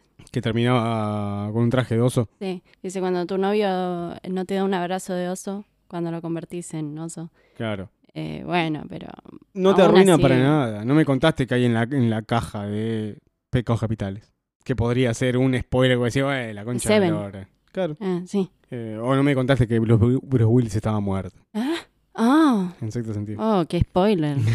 Eh, Igual yo creo que el, el- eso, no me voy a cansar de decirlo, eh, la- los que ven películas de terror, los que ven películas de superhéroes que son una mierda, tendrían que aprender de la gente que ve películas románticas, que el final de Secreto en la Montaña es el final mejor guardado de todas las películas. Mm. Eh, He escuchado mucha gente que dice a viva voz, muchas gentes que dice a viva voz el final de Sexto Sentido, jamás escuché cuál era el final de Secreto en la Montaña. Y todos la vieron, no me hagas no pelotuda porque todos la vieron. Yo la vi mucho tiempo después, creo que la vi hace dos o tres años. Y yo te dije, ¿no? Que la había visto con Matías una noche acá. ujú. Que vimos Secreto en la Montaña, juntos. Pero me, me sorprendí por el final de Brokeback Mountain. Digo, ¡eh! No sabía que pasaba esto. Esta película hace 10 años. Digo, yo creo que, que deberíamos todos aprender a resguardar un poco la, la sorpresa. Que va un poco en, en contra de lo que estoy diciendo recién, ¿no? Igual el de tema la es, contradicción. Eh, de- ¿Por qué se resguarda? Porque es importante para la trama de la película. No creo, yo creo que la gente se queda con, ay, son gays y son vaqueros. Prefiero hacer chistes que aceptar que eh, el final me conmovió porque lo hablas con diferentes personas que tienen puntos de vista muy eh, oscuros. y- Bueno, aún así también, yo te digo, es... Y después eh, reconocen quizás este, que se conmovieron y no lo quieren admitir. pero aún así es digo, una época muy diferente, la sí, actual. no, pero digo, aún así es fundamental y no tanto para la Señora, usted tiene que poner en vibrador el teléfono Ya. cuando estamos grabando. Estaba en, en vibrador. Claramente no, lo escucharon todos. bueno, Claramente también esa parte, que no voy a ser el que lo diga, eh, esa parte de Secreto de la Montaña no es tan fundamental a la trama como para decir, te digo eso y te, te cago le- la película. Porque, pero sí, pero es bastante, en gran parte del corazón. para de mí lo es todo. Bueno, una fanática de Secreto en la Montaña, me encanta. sos, sos el meme de, de Bob Esponja. Para mí es todo. me encanta dice sí. él y me encanta Michelle, Williams. Michelle Williams, así que es como que me, me puede esa película. Bueno, pero volviendo a, a terror, que Sí, es lo que nos A compete. Es una película que resiste el spoiler porque te- es previsible, es predecible.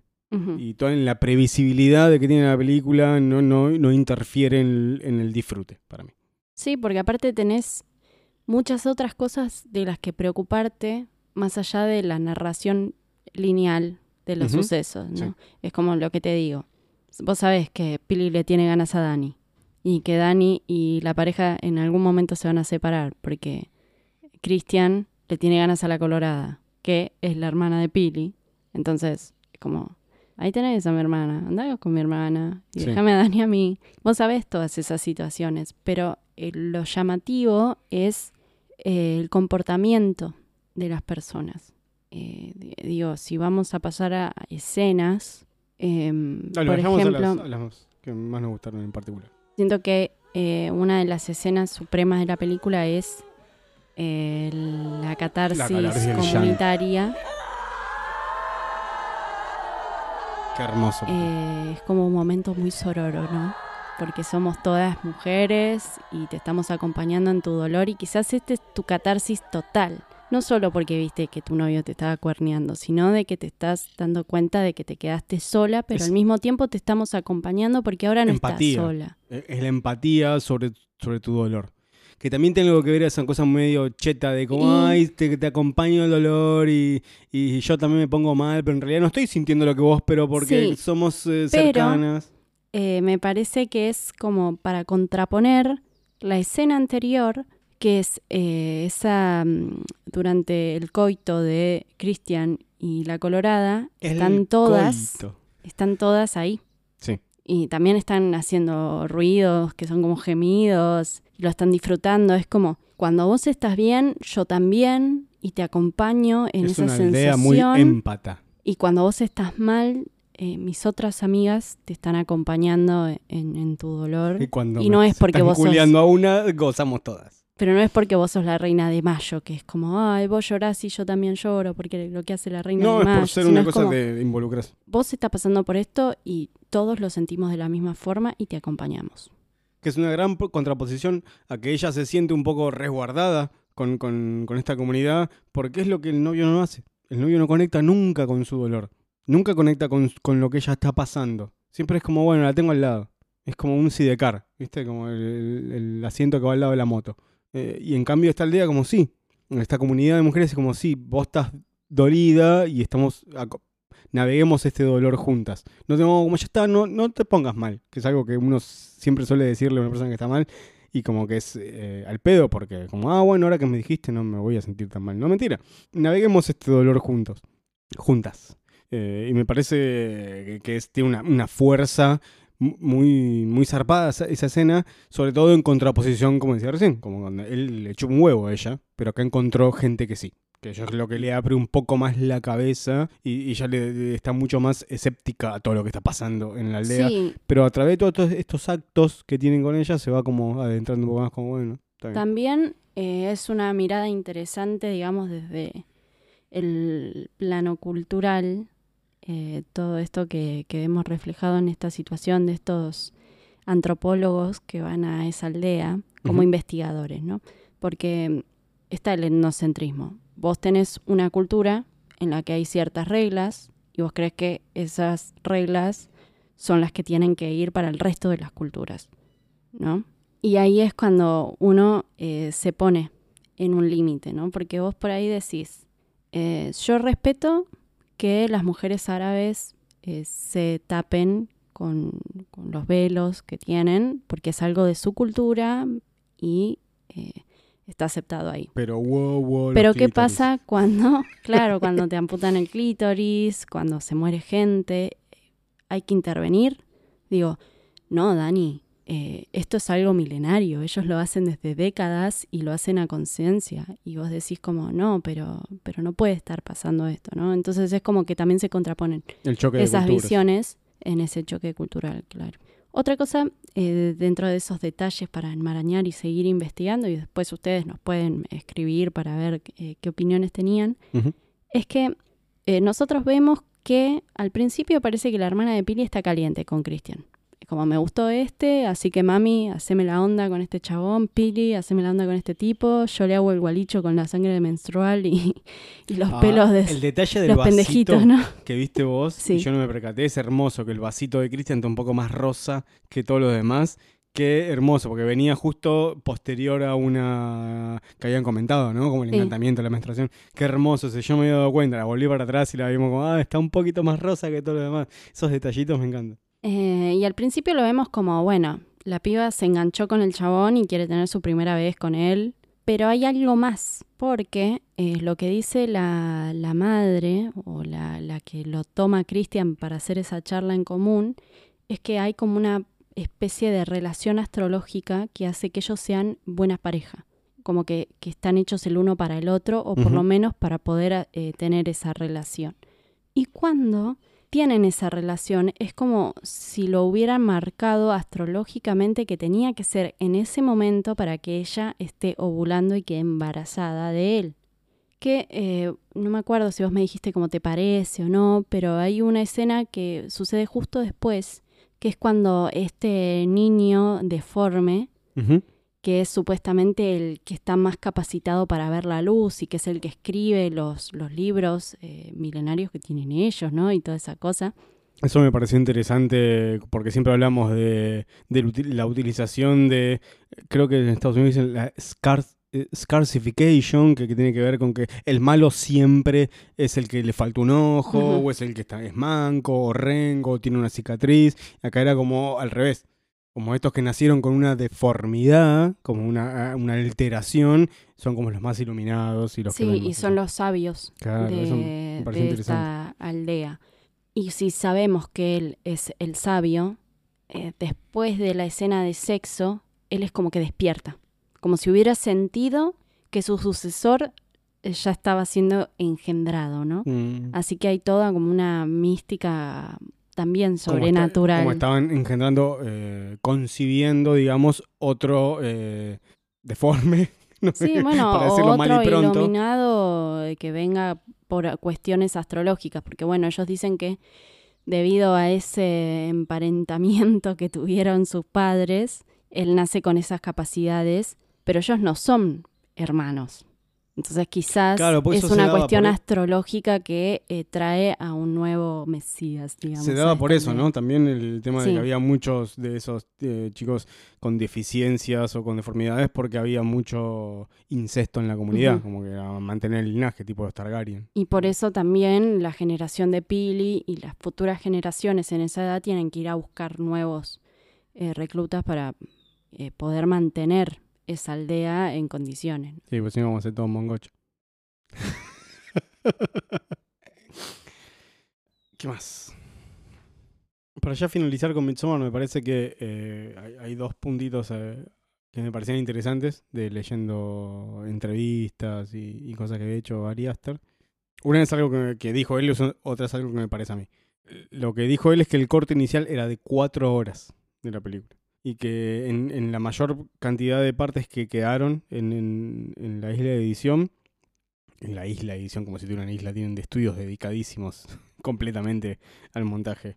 Pero que la mayor parte de lo que quedó en la edición es todo el cambio de personalidad de ella, de ser tan dependiente con él, hacia como dale, prendamos fuego a este chabón adentro unos.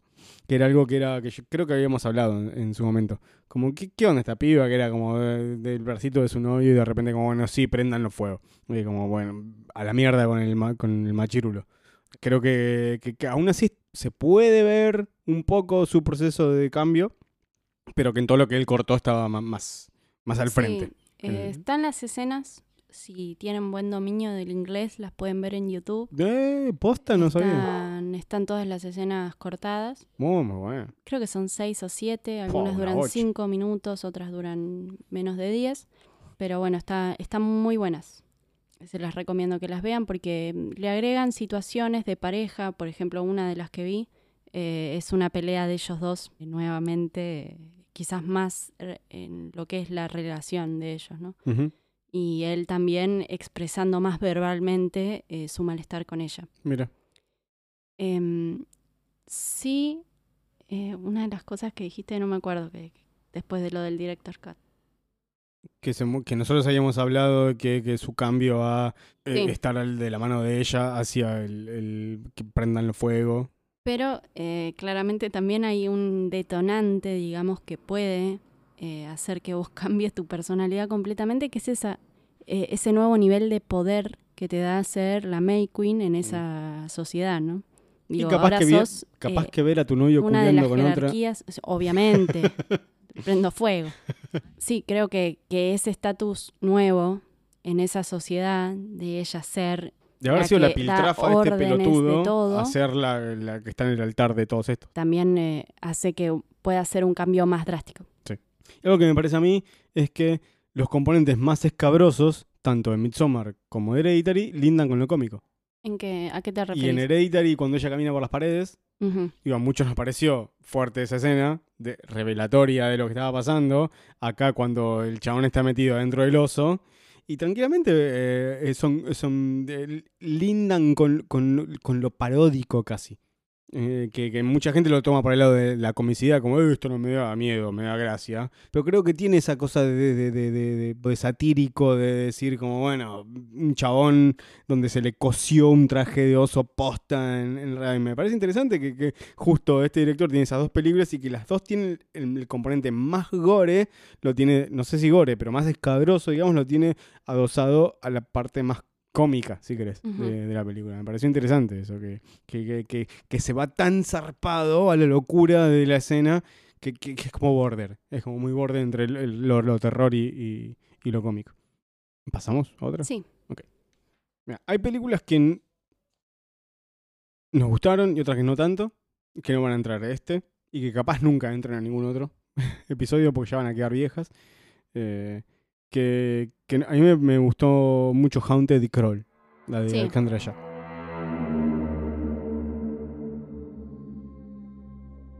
A Kroll creo que ya hablamos de Kroll. ¿Sí? No, Sí. me parece que no. No porque hicimos el especial de American Horror Story. Bueno, ¿Sí?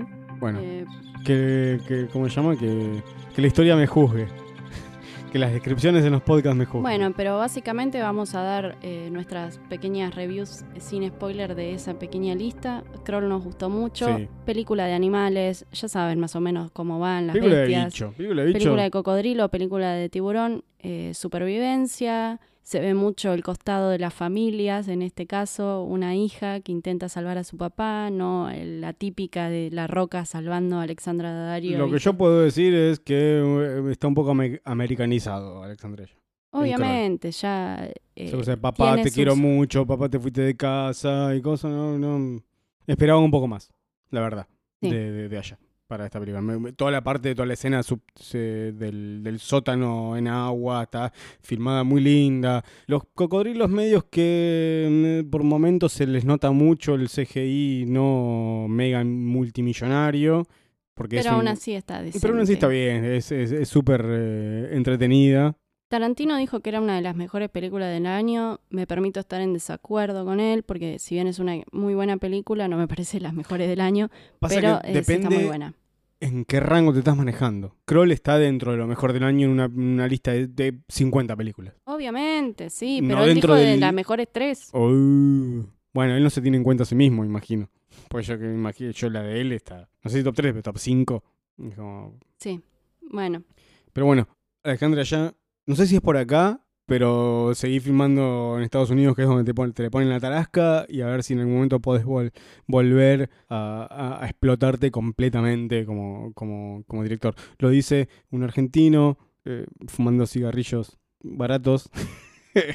sí, bueno, Vamos a pero eso barato en su casa. se entiende Eh. que, por ejemplo, si vamos al paso de directores franceses que arrancaron con películas del carajo como Alta Tensión, o por ejemplo, eh, ahí se me fue, eh, Pascal Martyrs, Logier Pascal Logier. con Martyrs. Digo, él tuvo como algún bajo con The Tolmen y después volvió con Goslan. Eh, y digo, y aunque tiene, está muchísimo más americanizado y quizás bajó varios tonos a lo que era Martyrs, sigue siendo, eh, Y- sigue teniendo bastante de él. Y, y allá su- sigue teniendo sus pero, cositas, pero aparte, pero- sus eh, películas que están dentro del extremismo francés era la más americana de todas. sí, O sea, como que él tiene ya algo, no, no, no digo, ahora pensando en eso, me retracto un poco de diciendo como ahora que fuiste a Estados Unidos te americanizaste. Eh, un poco ya era. De perdió un poco la parte border y gore eh, Sí. que lo caracteriza, que igual la sigue metiendo cuando puede, ¿no? Porque, digo, vimos Horns y por más que también es una película muy romántica y tiene drama, tiene bastantes elementos de terror y, y tiene un poco de, de su sustancia. Eh, Sí. Continuemos. Haunted, Haunted. una película que yo pensé que no me iba a gustar. Prejuiciosamente digo, oh, otra película de casita de terror en noche de Halloween. Qué verga que va a ser este igual Sí. que un montón. Y estamos en la misma de los festivales de terror, Bloodfest, Hellfest, adolescentes disfrazados. Pero a este, medida que va sí. pasando, eh, cada una de, de las escenas de las muertes, de las muertes, y, y- y el hecho de que un chabón se, se- se saca la máscara y dice, bueno, eh, a mí me pagaron por hacer esto y no sabía que se iban a ir tan a la mierda y toda esa cosa media de no saber qué está pasando y cómo se estaba desarrollando la historia, me fue, eh, digo, ah, mira, no era tan de mierda esta película, está buena al final y está interesante. Y, y me terminó gustando mucho el hecho de que se saquen las, las Sí. caretas y de, había una cosa re deforme abajo. Estaba... Y creo que es algo bueno de este tipo de películas que eh, los cambios de escenarios, los cambios de villanos, eh, los diferentes actores eh, que van sobreviviendo en diferentes etapas, obviamente hay muchas muertes, pero es como que le dan cierto dinamismo a la película, ¿no? Porque no es lo mismo ver una película de una casa embrujada que pasa todo con el mismo personaje a ver algo en lo que siempre va metiéndose algo nuevo. Así que los que siguen mucho esas películas de juegos eh, tipo You Raider o The Odds, o ese tipo de You Rather, ese tipo de películas que, que van teniendo diferentes escenas con diferentes niveles de, de gore, les va a gustar. Aguante Wilbur Roder, zarpado. Nunca hablamos de esa, pero es una que estamos muy a fondo. Te voy a dejar el micrófono a vos para que porque te voy a decir Annabelle 3 y ¿cuál era la otra? Scary Stories to Tell in the Dark, Desarrollo. Sí, bueno, dos películas que quizás a nuestros fanáticos más eh, empedernidos del terror eh, quizás no, no, las hayan tenido en, en consideración o que quizás las vieron y se sintieron medio estafados. Estas películas están destinadas quizás a un público más adolescente y Scary Stories está basado en un libro para niños que eh, lo hemos posteado, algunas de sus ilustraciones que son bastante macabras para un libro infantil en nuestro Instagram Tierra Negra Terror.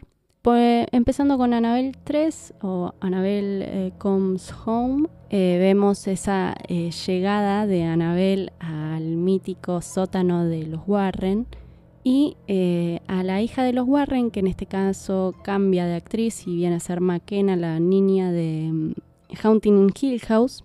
Realmente le aporta muchísimo porque es una gran pequeña actriz. Eh, sí, siento que eh, está bien como para sumar una nueva película de Annabelle si son muy fanáticos del universo como yo, que a mí realmente eh, me gusta ver las películas. No creo que sea la mejor de la saga, pero tiene muy buenas escenas. No hay momentos eh, cúlmines porque todas las cosas terminan eh, bien. Entonces por eso creo que también es una película destinada a un público más joven y más naif en el terror. Así que bueno, recomiendo la visión. Si les gusta el, universo del conjuro, véanla. Eh, creo que está mejor que algunas de otras entregas que hemos tenido. Sí, no creo que sea necesario seguir agregando al mito de Anabel más películas. Pero al fin y al cabo está bien. La escena, hay una escena con una lámpara eh, que va cambiando de colores, en la que vemos una sombra de Anabel que va creciendo progresivamente hasta convertirse en un demonio. Me pareció muy bonita, una de las mejores escenas del año. Eh, para mí, eh, me parece una muy linda escena, tipo esas teaser trailer. Creo que con esa compras un poquito, pero es una película muy básica como para ver un domingo a las 2 de la tarde. Hay miles para ver un domingo a la tarde, en otras. Bueno, pero eh, es como una película para poner cuando estás por comer y, querés tener algo de fondo. Creo que, está buena y que si te gusta el universo del conjuro, zafa. Está mejor que La Llorona. Y eh, Scary Stories, bueno, ya les dije, es una película eh, más infantil. Por lo que me dijiste vos y por lo que estoy escuchando, es como un episodio de Le temes a la oscuridad o escalofríos con un montón de presupuesto encima. Sí, Sí, básicamente sí. Pero no, aún así no, peyorativamente lo digo, ¿eh? sino porque, bueno, Del Toro quiso hacer una película para niños de terror, está perfecto. No, no somos el público de todas las películas. Pero aún así me pareció entretenida. Sé que tengo eh, tenemos muchos seguidores que nos han dicho que. Pensé que sé que soy infantil. No, sé que tenemos muchos seguidores que quizás este, no la disfrutaron porque ah. uno ve Guillermo del Toro y ya flasha que va a ser una película más adulta. no, que va a estar a la altura de todo lo que vino haciendo. Pero es, es otra cosa y creo que, está bastante bien. Y que son pequeños fragmentos de diferentes historias, así que con ese tema del dinamismo eh, vas siguiendo. Es antológica. Sí, pero sigue... son tres, cuatro historias. El tema es unos niños preadolescentes en la noche de Halloween van a una casa embrujada y en esa casa embrujada hay toda una historia detrás de la familia que la habitó en algún momento, que era una de las familias más ricas. Y una de eh, las chicas que era la hija de este tipo, el más acaudalado de la ciudad, era albina y era diferente, entonces la tenían recluida en una parte de la casa. Ellos encuentran un pasadizo secreto, eh, que es el lugar donde la tenían escondida ella, y se decía que ella escribía historias de terror en la que contaba cómo mataba chicos. Ellos se llevan ese cuaderno porque una de las nenas es una fanática de la, de la literatura, entonces empieza a leer esos cuentos y empieza a ver que se empiezan a escribir solos cuentos sobre eh, diferentes personajes que tienen los nombres de sus amigos. Entonces cada uno de los cuentos va eh, relatando una situación de terror de cada uno de los personajes que vamos a ir viendo. Entonces ellos intentan detener eh, al espíritu de esta malvada escritora para que eh, no los mate. Los diferentes monstruos que van a ir apareciendo. O sea, es antológica porque cada una de las partes es diferente, ¿no? Eh, aparecen diferentes monstruos para cada uno de los nenes, pero hay una historia que las une a todas. Claro, y está dirigida por uno solo, que es André Obredal. yo me confundí con Nightmare Cinema, que, que son varios directores diferentes. Pasamos a Doctor Sleep. Sí. Yo creo que Doctor Sleep es una película que se siente enorme. Se, siempre, se siente muy grande en, cuanto al espacio y el lugar. Tenemos la casa de la nena, el departamento de Iwan McGregor, el Overlook, los trailers de los hippies, la fábrica. Hay como muchos lugares. Y tal vez eso atenta contra el tipo de miedo que intenta generar. eh, el, el de apariciones y confinamiento. Y pero bueno, eh, El Resplandor también era una película de encierro en un lugar súper amplio. Y creo que, que capaz que esto quiso ir un poco más allá. Al ser una secuela, como digo, redoblemos la apuesta a, a lo que ya se había hecho antes. Va a caer siempre, o sea, en la comparación va a perder siempre con El Resplandor. Porque El Resplandor es una película del carajo y está dirigida por uno de los mejores directores de todos los tiempos. Eh, entonces, ah, en la comparación, que, uy, me gustó más El Resplandor. Y yo te diría, y sí, ¿qué, le vas a hacer? O sea, eh, es, obvio que va a pasar eso. Pero creo que el tipo de terror que se propone, eh, él lo, va logrando con, con una. o lo intenta lograr con esta cosa de eh, tiempos súper largos, como que tiempos muy. No, no es calmos, sino como situaciones lentas. No, no quiero decir lento tampoco, porque no, no es lo, lo que realmente describe esto que estoy queriendo poner en palabras y estoy fallando, pero es como una cosa muy, muy estirada, muy como que desde un punto al otro se tarda un, po- un tiempo de más. Volvió a tirar un vaso de cerveza, pero tenía poquito de cerveza. Salpicó un poquito los transformadores nada más. Si este es nuestro último programa, ya saben, hemos muerto electrocutados. Eh, pero bueno, eh, creo que intenta lograrlo con eso. Y por momentos lo hace bien, y por momentos me parece que es como, ay, dale, seguí, seguí porque eh, me esté un poco aburriendo. Y- pero es posible que lo necesite para hacer, hacer tan grande la película, tan, en tantas situaciones, tantas locaciones, digamos, ser tan amplia, puede ser que intente este, este medio paso. O sea, este, este paso medio en realidad para, para poder generarte toda esta, esta, esta cosa de terror, de tensión que, que, que intenta, porque intenta hacerlo, intenta hacer una, una, una- claramente una película de terror. Es, es una secuela. Eh, tiene que ser tomada como, secuela. Cuando yo voy a, voy a ver una secuela de una película que me gustó, intento un poco más, eh, mayor y menor medida, más de lo mismo. Porque me gustó la primera, quiero ver, quiero seguir compartiendo tiempo con estos personajes, entonces quiero ver un poco más de lo mismo. Entonces toda esta cosa de eh, recorrer el Hotel Overlook, eh, de, recrear de vuelta escenas de El Resplandor de Kubrick, me parece que va a, a entregarle al fan lo que se le suele decir fanservice, a entregarle al fan que quiere ver un poco más de, de lo que ya vio. Eh, y creo que en ese punto debe, en este casillero debe ser analizada la película. Eh, muchos se quejaron de, estas recreaciones berretas. Que sí, negro. Es la recreación de una cosa que ya viste hace un montón de tiempo, que la tenés arraigada en vos mismo, que te gustó mucho y estás viendo a otro tipo que la está haciendo de nuevo. Y no va a ser lo mismo, pero creo que eh, en el amor que le tiene Flanagan a El Resplandor y en este intento de hacer una secuela que está a la altura eh, y, no, y no usar metraje original, creo que, que creo que, que se puede llegar a aceptar en el terreno de la secuela. En el terreno de que, bueno, está, está bien. Eh, toda la escena donde Ivo McGregor va y va aprendiendo habitación por habitación el, el- el Hotel Overlook, para mí es un, es un poema de amor al resplandor. Es como, ah, ¿te acordás la sala de máquinas? Ah, ¿te acordás el bar? Ah, ¿te acordás el recibidor? Es como, es hermoso, es muy lindo. Ni que hablar la escena con Jack Nicholson, con el falso Jack Nicholson, con el niño de ET con el padre de Hill House. Es, es hermosa, a mí no me, no, no me pareció que, oh, mirá, pusieron un actor haciendo de Jack Nicholson. No, es como es el padre de eh, el pibe de Iwan McGregor. Eh, es uno de los eh, fantasmas más que, que quedó atrapados en el hotel. Por eso creo que en esta cosa de ver a las películas en comparación con eh, su original o su primera película de la cual deviene esta secuela, se está obviando que es claramente una secuela y que le quiere entregar al espectador una historia nueva con una porción de más de lo mismo.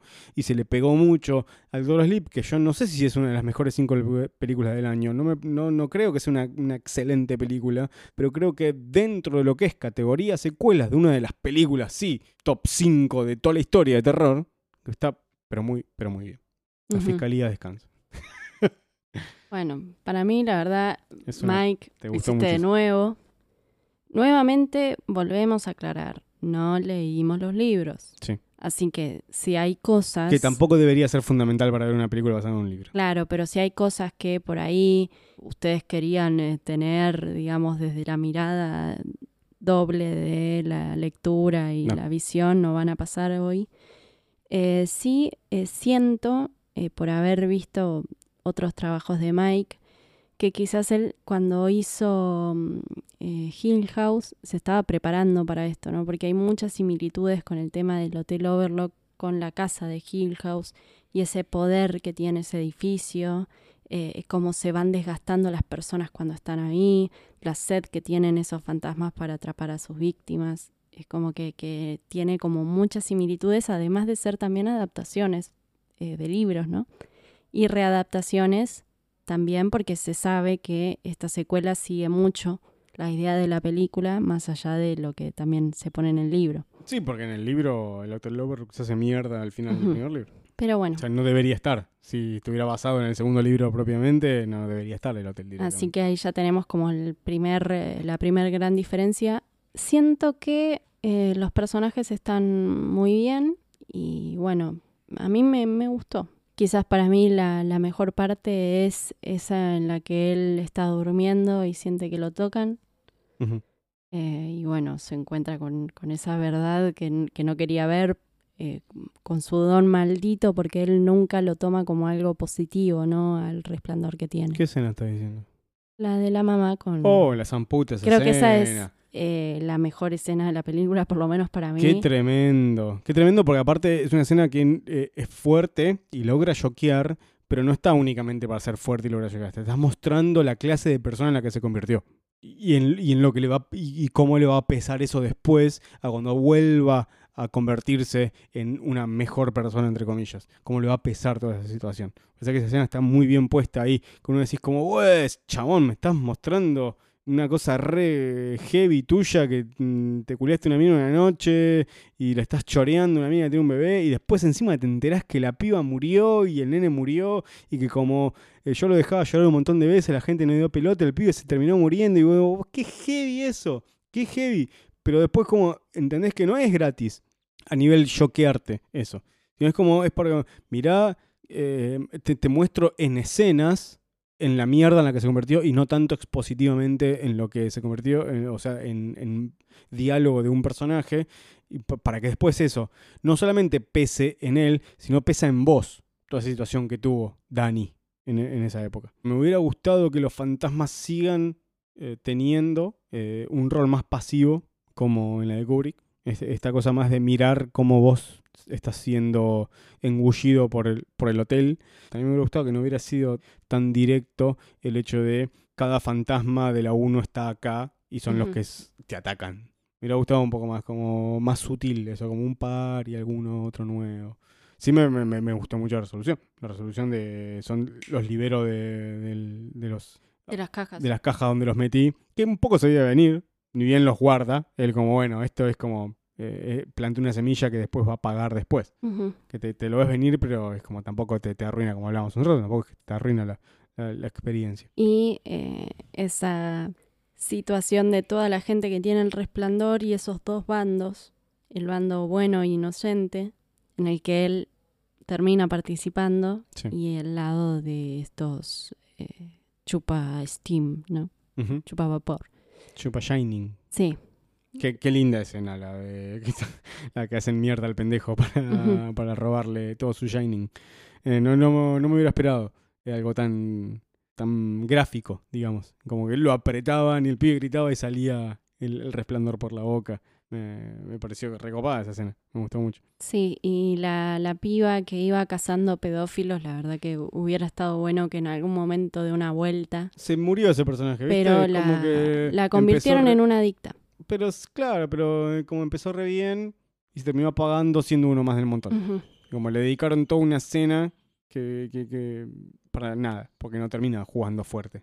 La verdad es que leímos una crítica que decía que la actriz que hace de Rose de Hat era demasiado, tenía una cara demasiado Sí. angelical como para ser de Millana. Qué estupidez. Rebecca Ferguson. Y es como lo que hablábamos hace un rato, como que el malo únicamente puede tener una cicatriz en el medio de la frente y tiene que ser feo. Y además dicen que es poco creíble su personaje con esa cara angelical. Una estupidez. Digo, eh, me parece que ella está estupenda en el rol de villana, en el rol de villana principal eh, y en ese lugar de mujer súper poderosa que le roba el estima a todos. Y también en esa parte eh, sintiéndose desafiada por esta nena, ¿no? Es Sí. como, dice, bueno, tiene muchísimo Steam, pero es una nena y todavía no sabe cómo ejecutar su poder y, ja, dame dos segundos que ya te lo ejecuto. Y es como que ella se siente desafiada por el poder de ella eh, y es muy interesante también. Bien. Eh, Pasemos a Muere Monstruo Muere. ok, pasemos. ¿Te crees que sos un privilegiado? No lo sos. Todo el mundo tiene miedo. Eh, nuestra célebre película proyectada en el Sarmiento Sangriento, gracias a Giselle Lozano y Agustina Jampi Campbell, que muy amablemente nos prestaron la película, todo legal, nada de por torre ni nada. Contactamos a los productores, a las productoras. Y Si se hubiera querido, tampoco se hubiera podido. No, hoy está. Fue un, un torrent bastante custodiado, por lo menos en comparación con otras películas. Sí, está en YouTube ahora. Sí. ¿Quién la habrá subido, no? Por un momento pensé que quizás había sido el- el- la misma productora, pero probablemente entre en algún servicio de streaming. Estaban diciendo que entraba ahora a principio de año. A una. No habían dicho cuál, pero seguramente será Netflix. Pero bueno, vayan a verla Sí. antes si no la vieron, así pueden escuchar esto. no, eh, muchísimas gracias a, a Giselle, sobre todo, que es con la que mantuve más conversaciones. Agustina es la primera que muere en la película. Es la que Ah, en el primer plano aparece con el cuello cortado.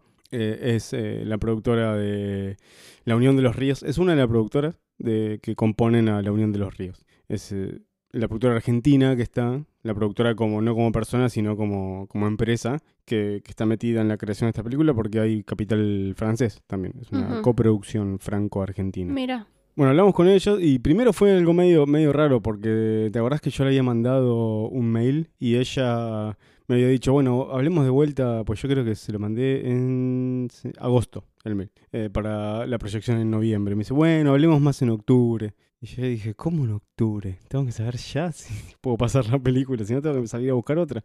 Le digo, bueno, me gustaría, de todo muy cordial. eh, si se puede antes la confirmación de la proyección, porque es todo muy sobre la fecha. Me dijo, no, no, no, perdóname si no me di a explicar bien, te la confirmo, pero para pasarte el archivo, pasarte los póster y, todo lo que necesites, hablemos más en concreto en octubre. Cuando hablé en octubre se habían ido a Europa, no había nadie en las oficinas, así que tuve que esperar hasta eh, mediados de, octubre y ahí me pasaron el archivo y todo. Y también Agustina dijo, sí, si hay alguien libre va a poder ir a, a charlar. Finalmente no están justamente, me comentaban, con produciendo, en esa época estaban produciendo en, en el Festival de Mar del Plata, enganchando con algún eh, cineasta que, que estaba por allá. y ese maldito Festival de Mar del Plata que nos quitó a Matías Horta. También, también eh, fue a presentar eh, Cuerpos Fuera de Control, el libro que escribió sobre Cronenberg, sobre todo la- el cine de Cronenberg, y también se lo llevó para allá. Y no pudimos tenerlo junto con, con Andrés Borghi, que es el que finalmente dio la charla ese día. Bueno, yendo propiamente a la, a la película, me hizo acordar a Suspiria, de Argento. Mm, En esta cosa de que es mucho más visual que narrativa. Es mucho más de la imagen que te está mostrando que una narrativa más eh, convencional que te va contando una historia y te va eh, llevando a través de ella. Este, esto era mucho de lo que vos veías en imágenes, más que lo que, lo que era más lo que las imágenes te contaban que lo que te contaban lo- los, los personajes. Es como que no, no es tanto lo que contaba, sino cómo lo contaba. Viste que ya arranca con montañas espejadas y con un color muy particular. Y arranca así, y es como que, que tiene esta cosa de que es una película que arranca en algo mu- muy amplio, Sí. como es la cordillera, como es esa parte de Mendoza, hacia y se va metiendo cada vez más, se va cerrando cada vez más la historia, yendo por el instituto psiquiátrico, las charlas en el instituto psiquiátrico de- de la, de la doctora con el paciente, las grabaciones, después la cueva donde están todos los policías, hacia la cueva donde se va nuestro protagonista, si, si se quiere, y hasta como algo interno de él, como el, que la última expresión es la, la parte interna de la persona. Es como que va pasando la película por un embudo. Eso me había parecido interesante cuando la vi después, cuando vos terminaste de ver eh, la, la película y yo reveí eh, esa, ese, ese mm, último tramo del segundo acto y el tercer acto. Me, eh, me empecé a dar cuenta como, ah, mirá, es como que se va achicando y se va cerrando todo más a- hacia un punto, como, como decía recién, como pasando por un embudo. Puedo llegar a entender que luego de la proyección de, de Sarmiento Sangriento haya habido gente que dijo que no la entendió, que, que no sabía bien de qué iba la película, porque mm, si estás acostumbrado a un cine más lineal, si no estás tan acostumbrado a este tipo de películas, puede ser que te- se te complique un poco la, la comprensión de la historia. No, era, no es algo demasiado complicado, pero si no estás acostumbrado a, a este tipo de, de cine, que es un cine especial, es un cine poco visto en el terror eh, argentino, eh, Ujú. y, y, o sea, no es poco común en el terror mundial, pero tampoco es lo que más abunda. Es más The Lighthouse, The Dark Zone, son esas películas que son un poco más, más complicadas de, de- de- de- absorber. Sí. Si uno va a un festival y te dicen eh, nombre de película Muere monstruo, muere, capaz no te estás esperando algo así. No sé, fue una percepción mía de eh, gente, pues tenemos un público también muy casual del terror. Hay gente que está más metida y otras personas que van por la experiencia general del evento y la feria y las cosas divertidas que hay en general y también es una proyección gratuita, entonces mucha gente se acerca a ver una película y por ahí cuando vos tenés ciertos preconceptos de lo que es el terror, te topás con esta película y es como, ¿qué es esto? O sea, sí, Sí. hay un monstruo, pero no es... Claro, eh, lo tuyo la- es una afirmación, porque sonó a pregunta de la entonación que le diste. No, es como no te esperás algo así. Y yo creo que en cierto target eh, no era lo que te imaginabas la película. Por eso también los noté confundidos cuando salían, ¿no? Sí. Él mismo dijo que, que tuvo eh, críticas disímiles cuando la presentó en festivales, porque él la presenta en Cannes, creo, que es eh, ya con su película Los Salvajes había tenido como una cierta espalda que le daba para poder presentar el proyecto allá y, que, y, y conseguir financiación. Eh, llegó a contar que hubo un pelotudo en Francia que le sacó una foto al monstruo en la proyección y la subió a redes sociales para decir, acá está el monstruo, así no se come el bodriazo como me lo comí yo. Una estupidez, una forrada increíble. Dice, eh, contó que hasta se puso a llorar en el hotel.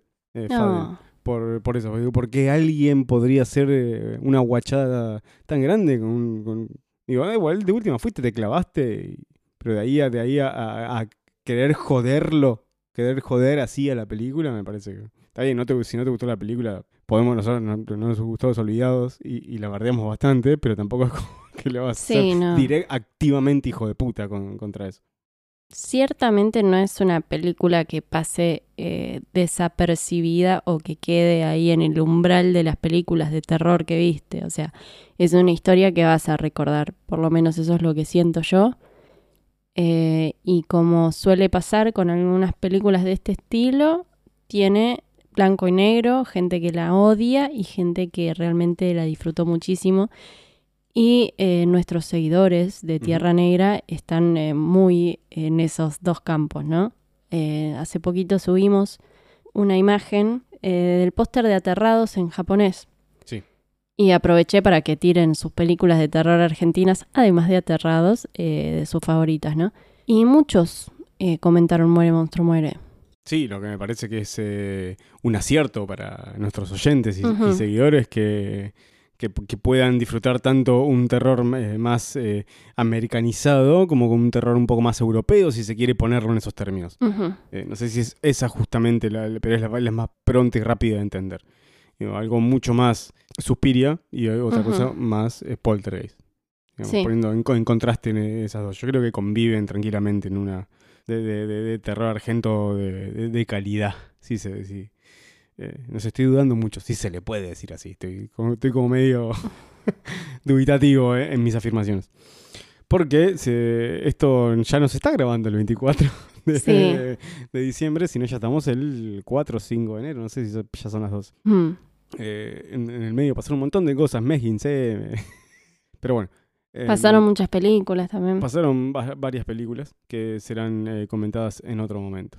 Igual vimos muchas películas que no eran de terror, así que... Sí, me llamó, me llamó la atención de Nightingale, la de. Jennifer Kent, que no sea de terror. Una gran película, muy, pero muy Excelente. buena película, excelente película. Jennifer Kent es eh, la directora de Babadook. Sí. Porque, bueno, nosotros ya la tenemos muy metida ah, con su nombre, pero bueno, aclaraciones.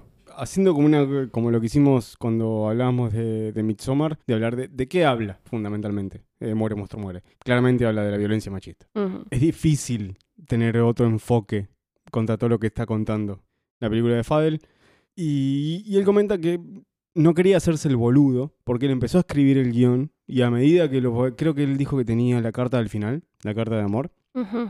La carta de despedida, cierta, cierta forma es una despedida. Y, y después empezó a, a escribir y digo, no me puedo hacer boludo con lo que está pasando eh, en esta historia que estoy construyendo. Digo, está, está- es claramente, yo lo veo, me pongo la, la hoja frente a los ojos y, y es claramente eso. Pero sí tiene en cuenta al machismo estructural. Ese que el hombre, hasta el más desconstruido, puede llegar a tener. Uno que, que ya viene de, de- haber estado conviviendo en una sociedad totalmente patriarcal y machista, eh, y por más que no estamos queriendo sacarlo de a poco, aún así seguimos teniéndolo.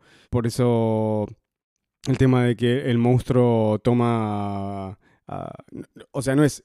Está, o sea, hay un monstruo corpóreo, pero aún así está en todos los hombres. Ujú. Está en el policía, en el jefe de policía, también está en nuestro protagonista, en Cruz, creo que se llama, Sí. eh, y, y se, se personifica en cada uno de los hombres. Es muy posible que hasta se haya per- personificado en, en el tartamudo, en el, con el colorado, eh, cuando termina matando a la policía, a la de pelito corto, que, que tiene, tiene esa cosa cuando... em, tira esa, esa baba negra por la boca y como que se, se, transmuta de cuerpo a cuerpo. Y claramente el monstruo tiene cara de testículos y cola de, de- pito.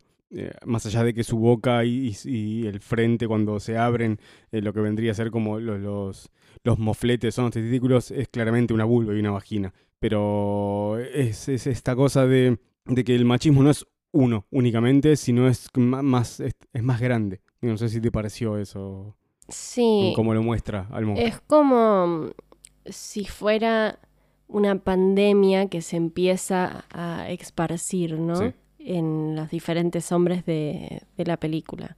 Eh, yendo a eso, como que va atacándolos o como se va metiendo en el cuerpo de ellos en una situación bastante extraña y sexual, digamos, ¿no? Por ejemplo, en el ataque que vemos de Cruz. Bueno, esto va con spoilers, ¿no? Sí, sí, sí, ya dije un montón.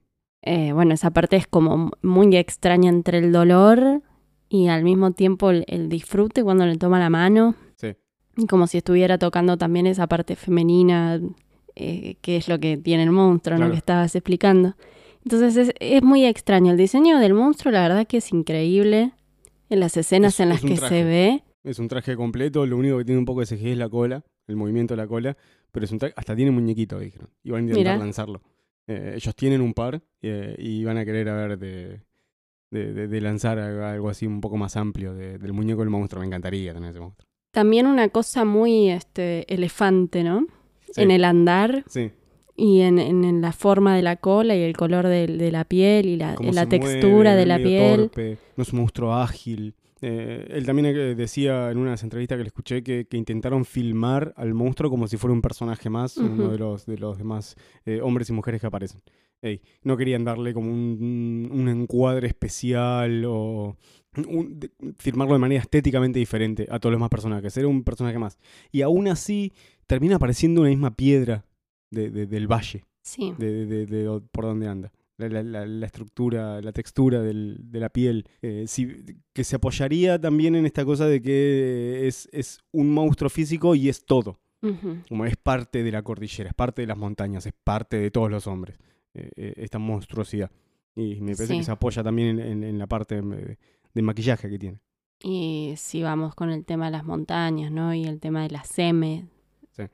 Es como que está todo unido. Y realmente, punto aparte, ¿no? Con el tema de, de la película, las imágenes de Mendoza son impresionantes. Es como un video de turismo, más o menos, ¿no? Sí, lo tenía por acá. ¿Dónde era? ¿Qué- ¿En qué parte de Mendoza? Pero se ve que no lo imprimí. ¿En qué parte de Mendoza había sido principalmente filmada? Estuve recorriendo ahí con el Google Maps eh, la zona. Manteniéndonos en esta cosa visual que tiene la película, eh, cómo están los colores de las montañas, con el cielo, que podríamos en cierta forma también meterla como estos terrores de día, puede pasar bastante de día la película también, si bien la parte más, más, más terrorífica de la película es de noche. Una de las escenas que, que me encantó es eh, cuando se van la- el tartamudo y la policía, que está, se larga a llover de repente, y prenden unas bengalas. Sí, y está la bengala naranja y la bengala verde en, en- en oscuridad, con un poco de los tonos rojizos de donde están, de la, de la piedra y de, y de la vegetación. Es una escena visual muy linda, como se prenden las dos bengalas juntas y se empiezan a abrir para un, para un, uno para cada costado, eh, que queda muy bien y, y se va mm, manteniendo a lo largo de la película todo como un color eh, uniforme. Marrón de las montañas, es como todo se mantiene como unos tonos rojizos, la ropa, la casa de, del loquito y de, y de Francisca, creo que se llama la, la, la- la protagon- la otra protagonista, la que vendría a formar parte de ese triángulo amoroso, que, me, que me gusta cuando el- a- al monstruo el que, el que más evidentemente se le personifica es al jefe de policía. Y siempre que habla de, de ella, muerta, le dice, ¿es tu mujer o la del otro? No, no es, no es ella, no es la víctima. Es la mujer de uno o del otro. Yo no me meto en esas cosas, dice, porque son cosas de, de puterío de ustedes. Pero eh, no, no es la víctima Francisca, es, no sé, esta es la cabeza de tu mujer o su mujer, no sé. Eh, Como, como esa cosa de, de- de- de posesión. Lo que también me parece muy copado de la estética de la película es la, la construcción sonora y la música que, que tiene. Eh, el monstruo se nota que, es muy posible que sus sonidos sean varios sonidos de monstruos juntos y es como una cosa muy grave que tiene con, algunos, como, con alguna pasividad, porque es un monstruo que ruge fuerte y se, se hace notar por eh, su presencia gestual o sonora, es como muy, muy, muy calmo las veces donde lo vemos. Cuando se acerca a él en, en ese encuentro final, digamos, que tienen en persona, se acerca muy despacio y, y también cuando abre la boca y, y- y se engulle su mano, también es todo como muy despacio. Y, y yendo a esta cosa la construcción, construcción, sonora, construcción sonora, me parecía muy interesante la voz de Cruz. Una voz muy rara. Una, una voz que, que como que te tardás en acostumbrarte. Y yo todo el tiempo estaba pensando que era una voz tocada, que estaba Sí. picheada, que estaba grave y aguda al mismo tiempo. La Que- voz de Claro, Cruz. que, que parecía picheada muy grave y muy aguda al mismo tiempo, y las dos eh, juntas, pero es así. Vi, vi entrevistas de él donde él habla con, con esa voz.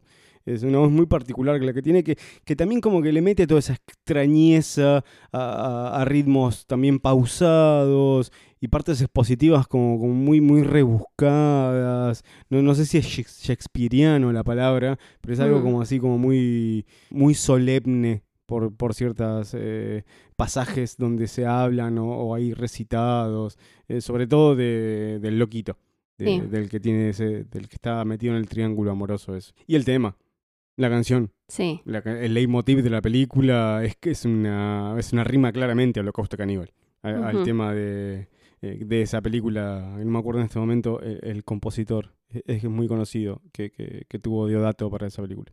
Ortolani, ahí me acordé. Riz Ortolani. Eh, que encima también tiene como, como una cosa muy arraigada en, en nosotros, en nuestro país, porque vos algo que te diste cuenta viendo Holocausto Caníbal era que era muy parecido al tema de Nazareno Cruz y el Lobo, la Sí, película de Leonardo sí. Fabio. Y, y Fabio cuenta que eh, su... eh, no me acuerdo si es el, el encargado de, del- de la banda sonora o, o el, dise- o el de diseño de sonido, que es el hijo de Sergio Denis, y le, le llevó el tema de Holocausto Caníbal. Y dijo, bueno, quiero algo así, necesito algo tal cual este tema, porque quiero que, que genere ese contraste, que es el mismo que tiene Holocausto Ujú. Caníbal, que es una película eh, gore eh, a más no poder, con un tema que es súper eh, tierno y adorable. Y cuando le empezó a hacer lo quiero así, lo quiero así, y quiero este coso, y el hijo de, el, de ese guion dije, no, para, vos lo que querés es un tema del viejo, no sé qué de mi viejo, y, y yo ya sé cuál es. Y agarró, sacó unos discos viejos, un tema viejo de Sergio Denis, y le puso Teiras Meire, y lo pusieron, lo pusieron a la par de la imagen y digo, sí, es este. No, no, no tratemos de buscar más ni componer más, que es este el tema. Y me parece que, que- le queda muy bien a, a la película.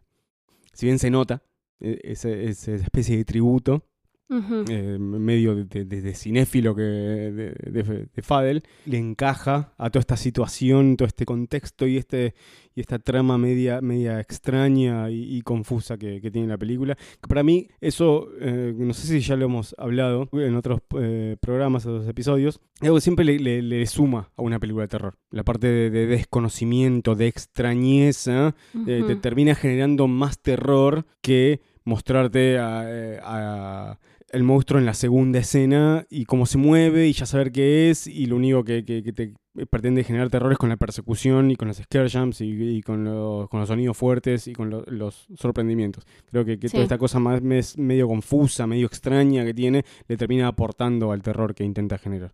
Sí, digamos, eh, yendo a un paralelo con el tema del monstruo, podría ser de Monster, de A24, la película, Mm, eh, como un ejemplo similar en el Sí. hecho de eh, que el, el terror pasa por eh, lo inesperado, Lo que ¿no? que no sabes qué va a pasar, que él está ahí afuera y vos ves la silueta, pero no estás viendo el monstruo ahí haciendo mierda a alguien, ¿no? No es el, el- el acto de violencia, sino toda la situación de suspenso que te genera que hay una persona, en ese caso atrapada en un auto sí.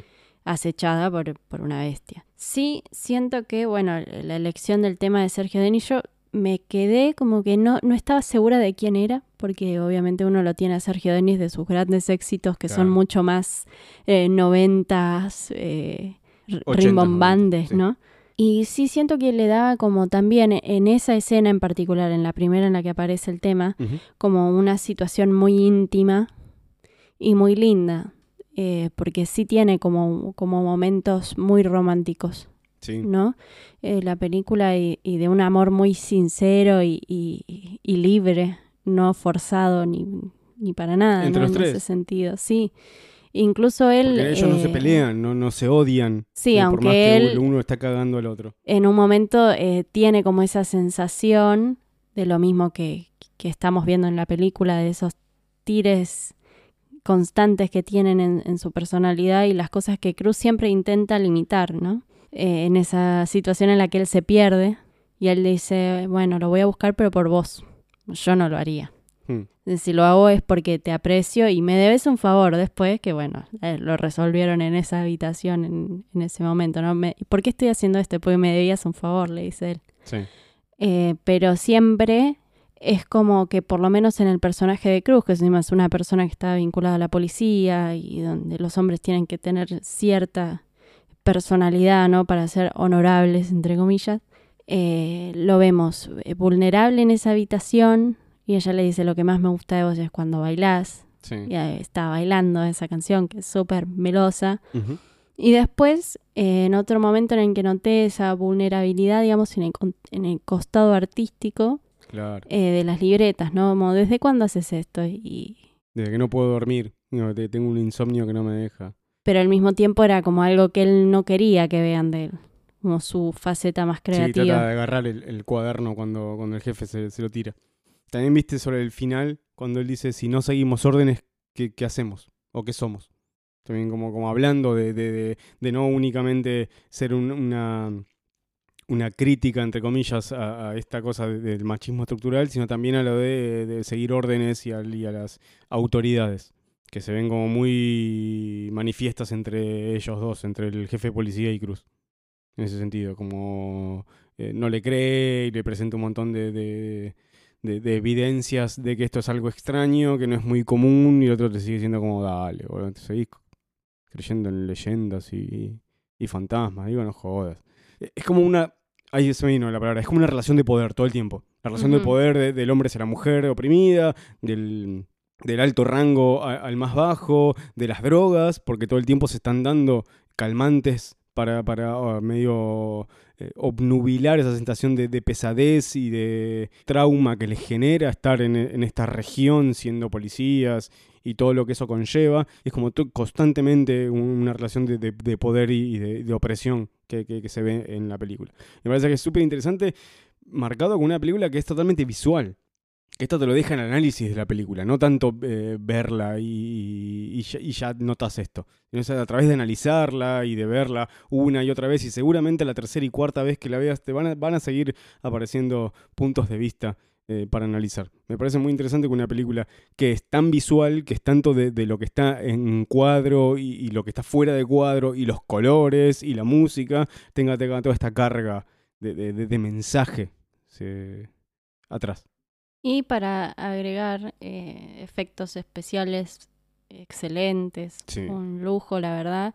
Eh, las muertes, los Las cuerpos, cabezas, eh, increíble. Un nivel de detalle absoluto. los cuellos cortados. Qué cosa las motos, ¿no? Qué cosa extraña que me, que me trajo un poco a Mandy, en cierta Mm. forma, eh, cuando aparecen todo oscuro, con las luces. eh, es como que, que era como un, un batallón que avecinaba, porque están siempre puestos en los momentos en los que está por, por pasar algo. O está por aparecer una muerta, o está por aparecer el monstruo, o, lo encuentran al loquito. la- las motos siempre están en un momento como generando más extrañeza. ¿Qué mierda son las motos estas? Eh, me parece que está, es muy interesante la, inclusión de, eso como eh, del rastrillaje, digamos, en cierta forma. Eh, que no, no está explicado en ningún momento, no, se- las toca, no se las menciona, realmente aparecen. Aparecen unas motos. Claramente es una de las mejores películas argentinas de los últimos años y del terror sin duda. Digo, pocas películas en la región así. Que por suerte viendo ahora vamos a, a- a grabar el, el episodio de, que va a salir en simultáneo con este, el de los premios. Eh, está teniendo bastantes eh, votos como mejor película. No le llega a la que está ganando, eh, pero me dio alegría que esté tan arriba. Me, me gusta. Alzamos nuestras copas por Alejandro Fade. Obviamente.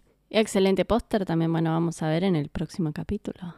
Sí, me gustó mucho más el que le hicieron en Francia que el que estaba por acá, el de las montañas. Sí, Eh, El de la boca gigantesca simulando una caverna con él con la bengala está muy bueno, me gustó mucho. Eh, yo tengo uno de Ujú. los que nos imprimimos, pero el otro me encanta, el de las montañas, eh, esos naranjas, flugos y grises. Este está, está muy, pero muy, pero muy bien. ¿Qué te parece si pasamos a la última película a reseñar en el episodio de hoy? ok. Que es Daniel Isn't Real. Oh,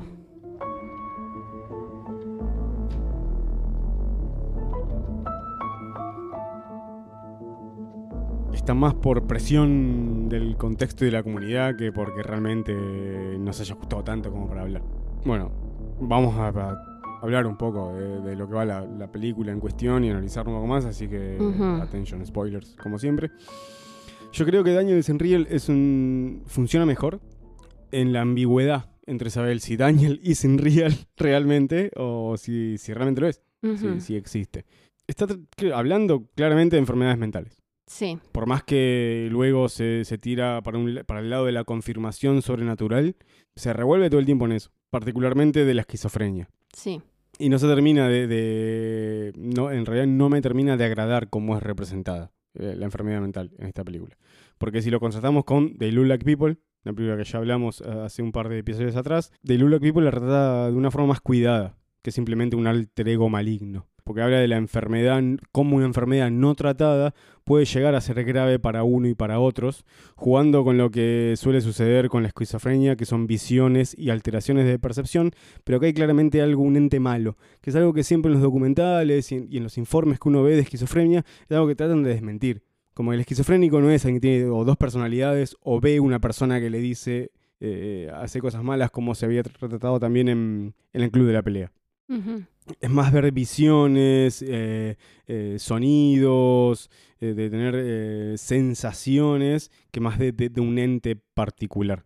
Acá hay definitivamente un ente malo y lo transforma en eso en una contraparte que se adueña de uno como una segunda personalidad, más emparentándolo a un trastorno de identidad disociativo que a lo que habla la película en todo el momento, que es Sí. la esquizofrenia. Pero bueno, aún así la película se torna más al lado de que Daniel is fucking real, eh, aunque la, escena con el psicólogo puede, puede tomarse Esa escena en la que están hablando con el psicólogo en la casa de Luke, que, se le aparece Daniel.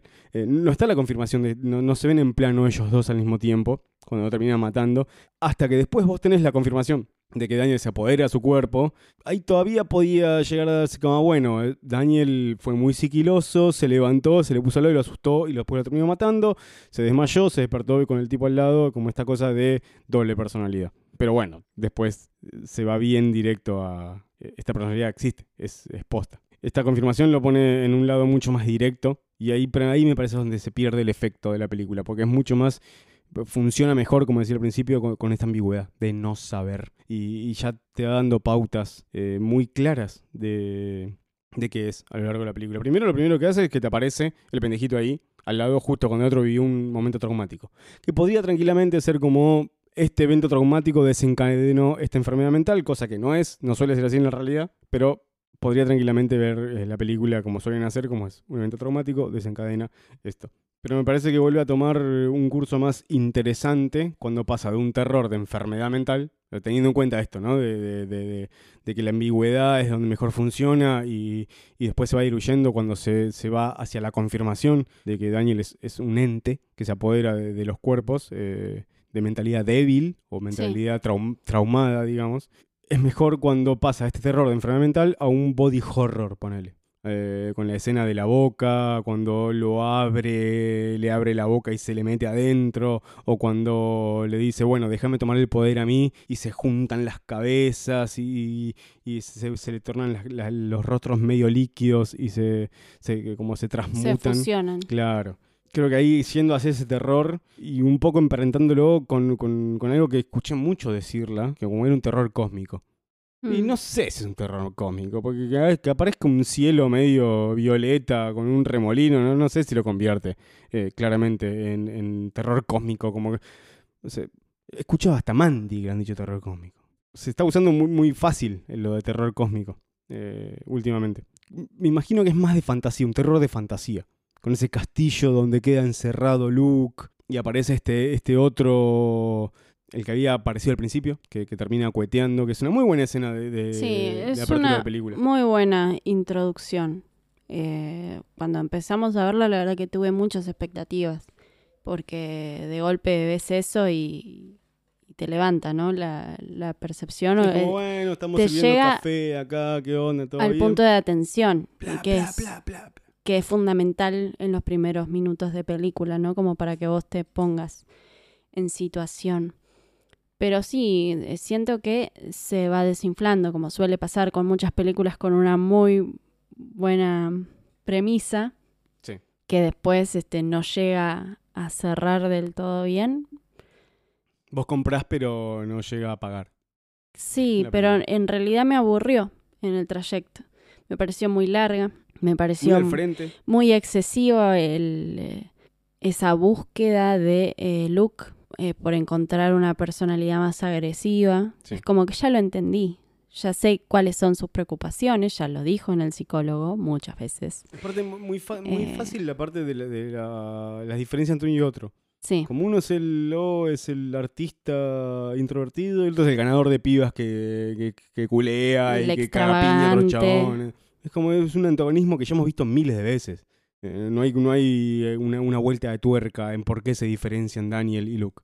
él es como una especie de dandy que llega para aconsejarlo en cada uno de los momentos. Sí. Ya de por sí es como que es difícil eh, que vos creas que eh, Daniel is en real cuando en la mitad de la película la chica está abriendo libros y el chabón le va recitando cosas y él las dice y parece que está todo bien.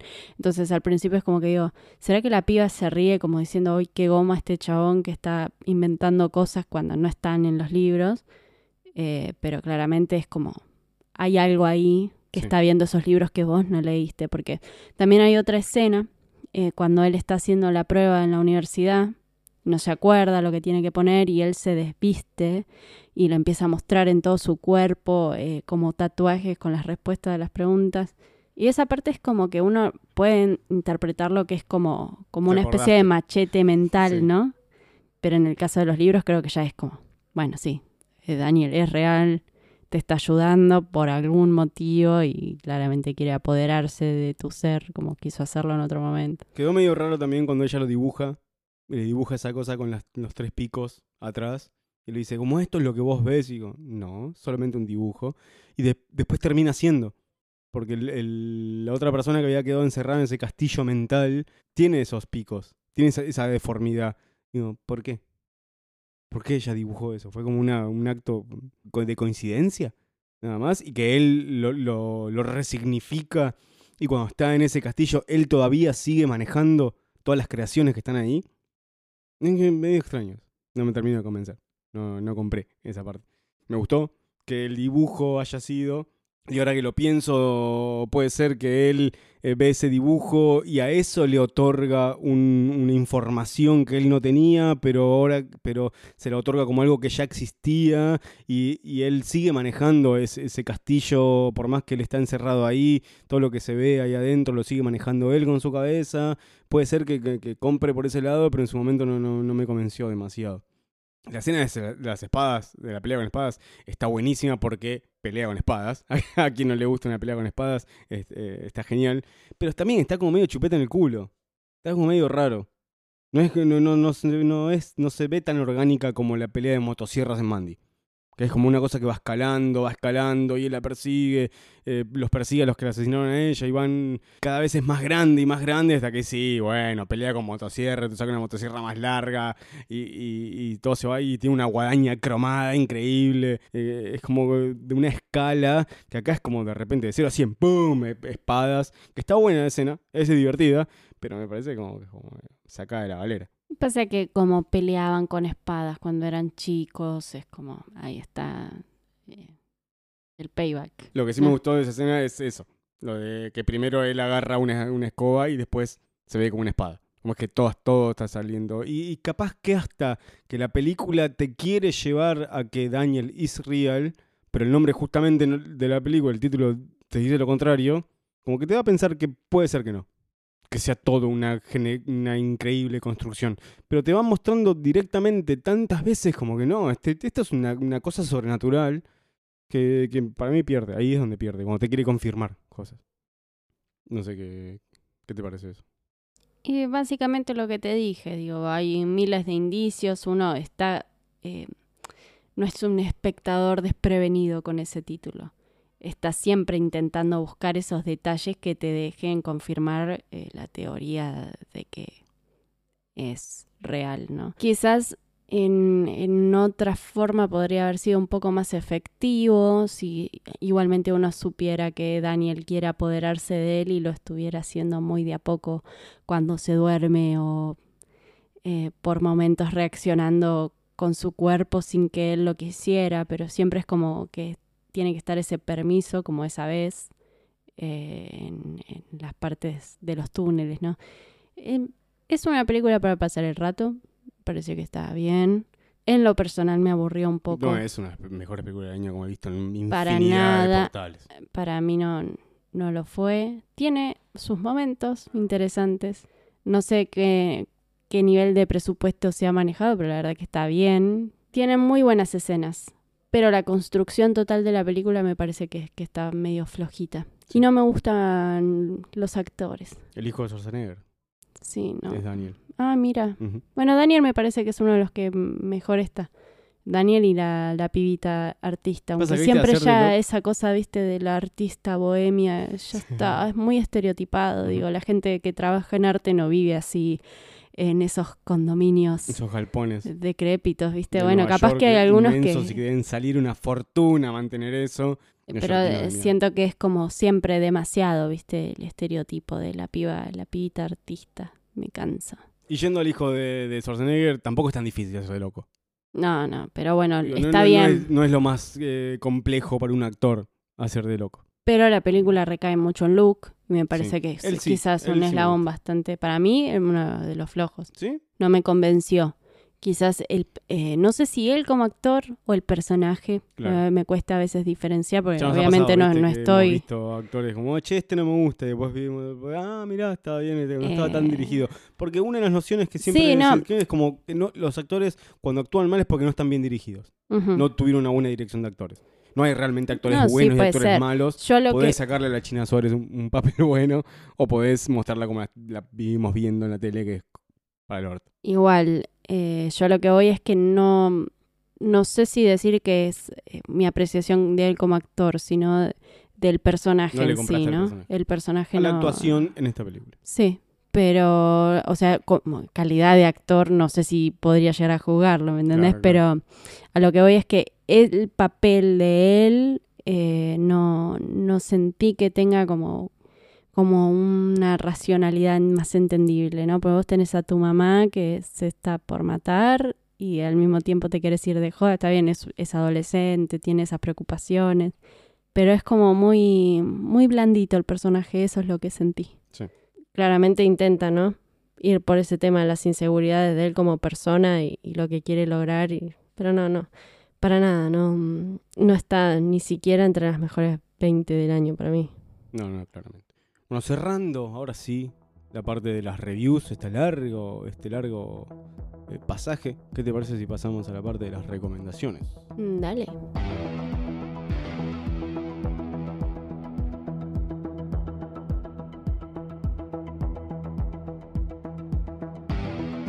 ¿Tenés eh, videojuego para recomendar? Sí, ¿Hiciste la tarea para hoy? Sí, bueno, en realidad este lo tengo hace bastante tiempo Mira, eh, ¿por qué para no salió en el capítulo anterior entonces? Eh, ¿Por qué no? Igual el anterior era el de American Horror Story, así que. Em, sí, en e- voy a hablar un poquito porque me parece que es un Porque juego tampoco que... te hiciste tanto. No, sí, bueno, no. tanto. Tampoco tanto, che. Lo jugué, ¿qué más querés? Lo jugué y pasé todos sus logros. Bien. Eh, ¿Trajiste un juego finalizado? Sí, pero finalizado al 100%, ¿entendés? Bueno. No es eso, ¿viste? Los juegos que terminan la historia al 60% Ay, y qué- después... No, Qué paja. Has terminado el juego. Llegaste, Sí. ba- mataste el, el boss final, pero solamente tenés el 15% del desarrollo. Anda, caga. Bueno, realmente es un juego que va contra mis prejuicios de gamer, ¿no? Porque eh, no me gusta el 8-bit. Siempre me Eh, pareció ¿qué una onda? poronga. Concha de tu.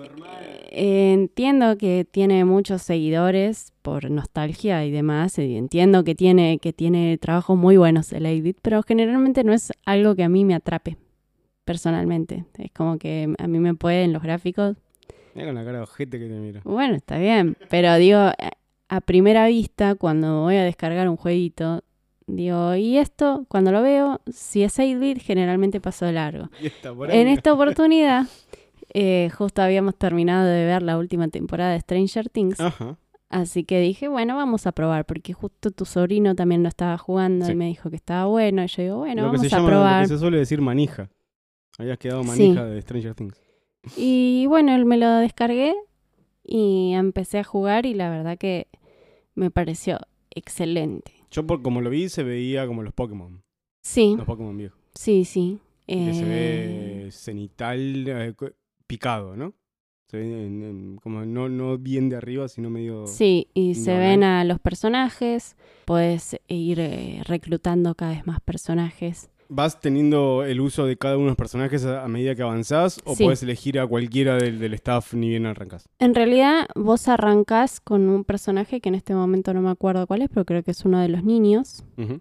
Claro, más lógico, porque son como 20. Eh, sí, bueno, pero te encontrás con uno de los nenes. Sí. Eh, no me acuerdo si es. No, Will no es. Bueno, uno de los niños, ¿no?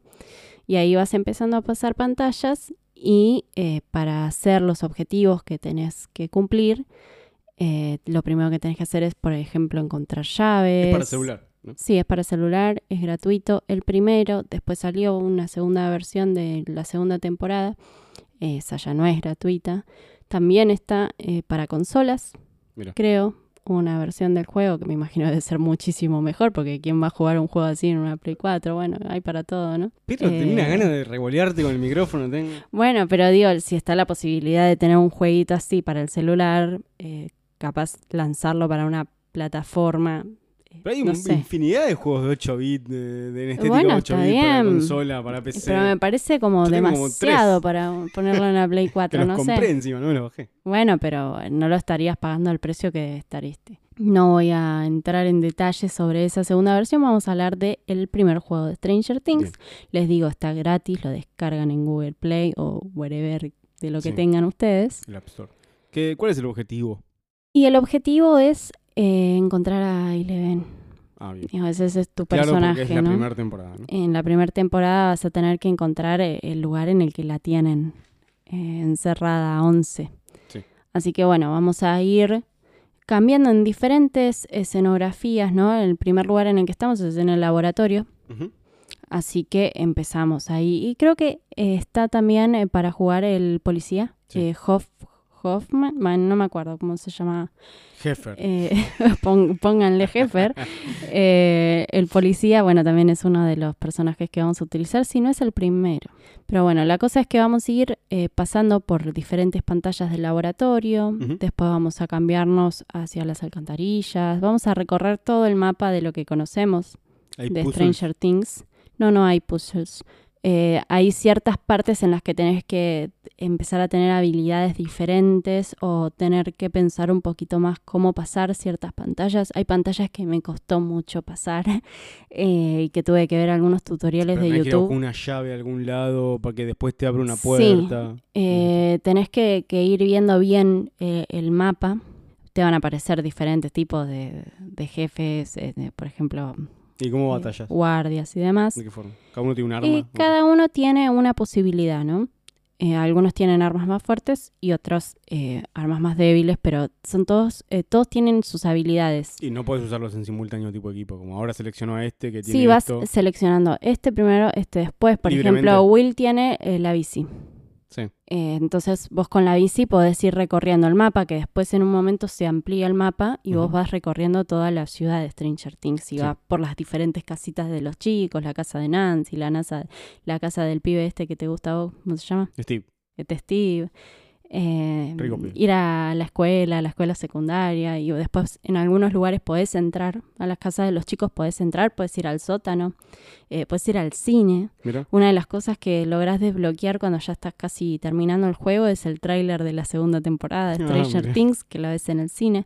Eh, la verdad es que está buenísimo eh, para, para pasar el rato, ¿viste? Porque yo Es estos fácil. cuentos, sí, es fácil, Sí. Pero por ahí a veces se te, se te complica porque decís, sí, ¿cómo hago para pero, tocar pero bueno, eso? esa es la complicación que uno requiere. Yo, Sí. yo lo quiero fácil por- para no trabarme eh, cuando quiero así un jueguito de celular, algo más pasa- pasatista. Lo quiero relativamente sencillo Sí, para poder es jugarlo y sencillo, atravesarlo, pero te- eh, tiene un poquito de dificultad. Tiene ¿no? grados de dificultad, por más que uno piense que es un juego que está hecho para chicos. También tenés dos modos para jugarlo. Está el modo fácil y eh, como familiar y el modo difícil, que es en el que lo jugué yo. Cuestión que cada uno de los chicos tiene su habilidad particular. Por ejemplo, Dustin creo que es el que tira piedras. Y hay momentos en los que vos tenés que activar, eh, por ejemplo, en un nivel de las alcantarillas, tenés que activar un cosito para que se deje de mover el agua. Entonces vos tenés que usar a alguien que pueda atravesarlo. Entonces bueno, ahí tenés que ir de cambiando de personaje. Sí, pero no. eh, bueno, yo me imaginaba que te referías a algo más tipo rompecabezas para armar y cosas así, tipo Silent Hill. Pero este es, que como. para pasar al es al como otro lado. a un lugar, digo, a lo que entiendo yo, eh, como puse, llegas a un lugar, no tenés, tenés que utilizar entre tu arco de habilidades y de objetos ingeniosamente vos, sin que te lo diga aún, uy, vas a tener que usar a alguien que lance una piedrita, lo que sea, eh, Sí. darte cuenta vos de, de la cosa, Claro, porque si bueno, no, no puedes avanzar. ese, ese es un, un grado de los niveles de dificultad, aparte de que hay algunos monstruos que los tenés que ir matando, que son un poco más poderosos de lo que sos vos y lo resistente que sos vos y de la cantidad de vidas que puedes llegar a tener. Entonces a veces los recursos como las piedritas se acaban. Incorporaron a Max en la última actualización que le hicieron al juego, porque ya estaba la temporada 2, pero el juego seguía vigente. Incluso cuando sale la temporada 2, la gente lo empieza a querer jugar más. Claro. Así que la incorporaron a ella y es un, un tierno personaje. Y es de esos juegos también que a medida que perdés, te va haciendo más fácil avanzar. Hay juegos que como llegas a una pantalla y morís al toque. Mm, Y ya sabes cómo enfrentarte con eso primero que te hizo morir y lo salteas y después morís de vuelta. Y ya creo sabes cómo que, enfrentar esos dos a través de la repetición. que eso es, es básicamente la, la metodología que tienen los jugadores, ¿no?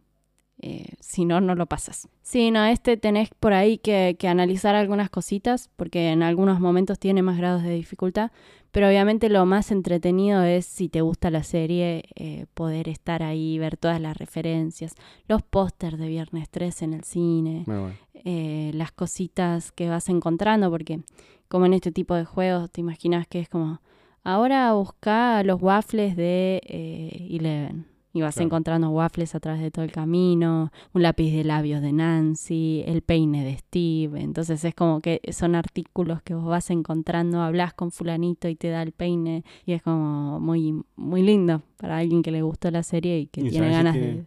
Más de un final. No, creo que no. Es... Está ahí. Llegaste al final y es. Sí, sí. No, no es como te fue mejor, yo tenés un mejor final, te fue peor. No, no. No, no tiene eso. Por lo menos creo que no. Me parece que no, que es como... O sea, podés haber llegado al peor final porque sos una Nah. peli jugando, pero no lo sabes. Para nada. Bueno, en conclusión, súper recomendable. ¿no?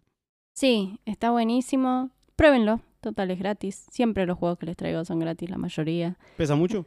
No, no, no porque 8-bit. O sea, todo solucionado con eso. Y la verdad que el diseño de los personajes es muy tierno también. Punto a favor de 8 Sí, la verdad que, que me gustó mucho. Y no hace falta que estés online, creo Son que para chivis. jugarlo. Enanitos cabezones. Sí, pero viste, como son tan pequeñitos, es como que no es algo desproporcionado. Claro. Y aparte está la Eleven peladita, entonces Ah. es muy tierno con el vestidito rosa. Todo, todo muy adorable. Está la mamá de Willy y de Nancy. Aparecen todos. Está Winona también. Y sí. bueno, Sí, no, pero está como te, te revolvió el celular por la cabeza. bueno, está muy bueno, Mati. Así que jueguenlo. Juegalo vos también. Te va a gustar. No lo voy a jugar. No me ceba tanto. Stranger Things. Bueno, pasemos a mi recomendación. Es una recopilación de tapas. Mm, Se llama Popular Sculpture, ajá. como haciendo juego de palabras entre school de calavera y esculturas y cultura, una triple, un triple juego de palabras. The School Motif in Pulps, Paperbacks and Comics. Los motivos de calaveras en los pulps y en las historietas. Es una recopilación de tapas de, historietas y de cuentos en donde en todas ellas aparece una calavera, un cráneo. Es hermosa, la verdad que el arte de, los pulps es increíble y, poco se sabe de ellos porque la mayoría son anónimas. Me gustaría recitar una parte, está en readcomiconline.to.to hay millones de historietas ahí piratas para leer. Están todas en inglés, pero esta no es tan importante que, que esté en inglés o en español porque son tapas. Una vez que termina el texto introductorio, que es muy interesante, que está bueno, eh, después es una tras otra, pa, pa, pa, una tras otra, tapa, tapa, tapa, tapa, y es como ver imágenes, como entrar a Google Imágenes y poner calaveras en, en historietas, y, pero es una selección de, de tapas muy, pero muy interesante. Bueno, arranco con el, con el, con el pasaje este que me interesó. Dale. Dice, el cráneo común nunca es benigno. Manifiesta poder, es la abreviatura de cuidado, precaución. No. Señala el olvido, evoca el mal, como el emblema de la SS de Hitler. La cabeza de la muerte es tan feroz como temible. Como señal de advertencia o etiqueta de veneno, es universalmente comprensible. Y aquí radica la paradoja. Aunque la cabeza de la muerte se remonta como una insignia militar en Europa, siglos antes de la SS, en el contexto nazi, los hombres y mujeres que la usaban eran torturadores y asesinos. Las señales de advertencia con calaveras, por el contrario, han salvado innumerables vidas. Estos son dos lados del mismo cráneo. Trazando esta ambigüedad de, de- de la calavera como un símbolo de, de miedo y como símbolo de, precaución, tratando de preservar vidas. Es muy interesante, me gusta esa dualidad que trató de, de, mm, Manifestarse. de manifestar. Una época, o así parece, donde los editores no permitían que se publique una historia de terror o misterio donde no aparezca en la tapa una calavera. Así que el desafío de los artistas era utilizar ese símbolo cliché una y otra vez de maneras inventivas y tratar de no repetirse. Así dice el autor Mont Bouchamp, que es el que recopiló todas estas tapas. Eh, muchos de los artistas en, este, en esta recopilación son desconocidos porque los pulps estaban muy desprestigiados eh, y los ilustradores ocultaban sus nombres en, estas, en, estos, en estos trabajos que les paraban la olla, o sea, que les daban de comer, pero esperando pegar el salto a una publicación de más renombre. El pulp se hacía con papel de, de mierda, se hacía con, con, como con el papel de diario, por eso pulp, porque es la pulpa de la celulosa. Se rompe fácil y se pone amarillento con el tiempo. La pulpa también puede ser producida a partir del papel de desecho que se utilizaban para hacer Sí. eh, publicaciones de, de me- de mayor calidad. O sea, el tipo de historias que se publicaron encima en estos pulps terminaron con el tiempo organizándose en este nuevo género denominado por el nombre del papel. Es más como una clasificación. Primero historia de ciencia ficción y aventura, y luego terror y misterio, baratas, con bastantes eh, agregados de desnudos y sensualidad, pero todas denominadas eh, pulps, misterio, desnudos, sensualidad, terror, ciencia ficción, que luego terminaron teniendo su, su gran apogeo, apogeo a partir del 38, cuando aparecieron las historietas, 38, 40, pero te digo, la recopilación está buenísima. Hay tapas muy lindas y, toda la parte de introducción donde explica todo esto que yo a, a duras penas puedo transmitir eh, es muy interesante. Eh, si se dan un poco de maña con el inglés está, está copado. Y si no, bueno, entren a ver las, las tapas que están geniales, están muy buenas. También vi en esa misma página eh, que está la recopilación de tapas de la heavy metal de la revista prestigiosa de, de, de- mm, de antología de, de historietas. Eh, a día de hoy sigue siendo la, la- la marca de renombre más importante a nivel revista de historietas. Que, que esa está un poco, un poco más entretenida de ver porque eh, te va mostrando 3, 4, 5 tapas y después, bueno, bueno, esta fue importante porque fue la primera en la que se utilizó una mina en bolas. Esta fue la primera en la que aparece un dragón. Esta fue la primera de tal tipo. Esta es la única que tuvimos de Fraceta. En esta, en esta se dio la primera publicación de tal historieta de Moebius. Eh, está muy interesante porque le van agregando un poco de, apostillas a, cada cosa. Que encima que las tapas de, la, de las heavy son increíbles. Son, son tremendas. Y también es muy, pero muy interesante. Están buenas como tapas como calaveras que son velas, son como calaveras que están adornadas de, mm, de flores, fantasmas que tienen cabeza por calaveras, eh, un edificio en forma de calavera, un edificio que es un edificio que, que es más edificio que calavera, pero se nota que está intentando hacer un cráneo. Es muy interesante cómo se las rebuscaban para todo el tiempo poner una calavera en la tapa y que sea diferente a las que ya se venían haciendo. Hay una que está muy buena que es eh, El asesino de la peluca y es una calavera con peluca.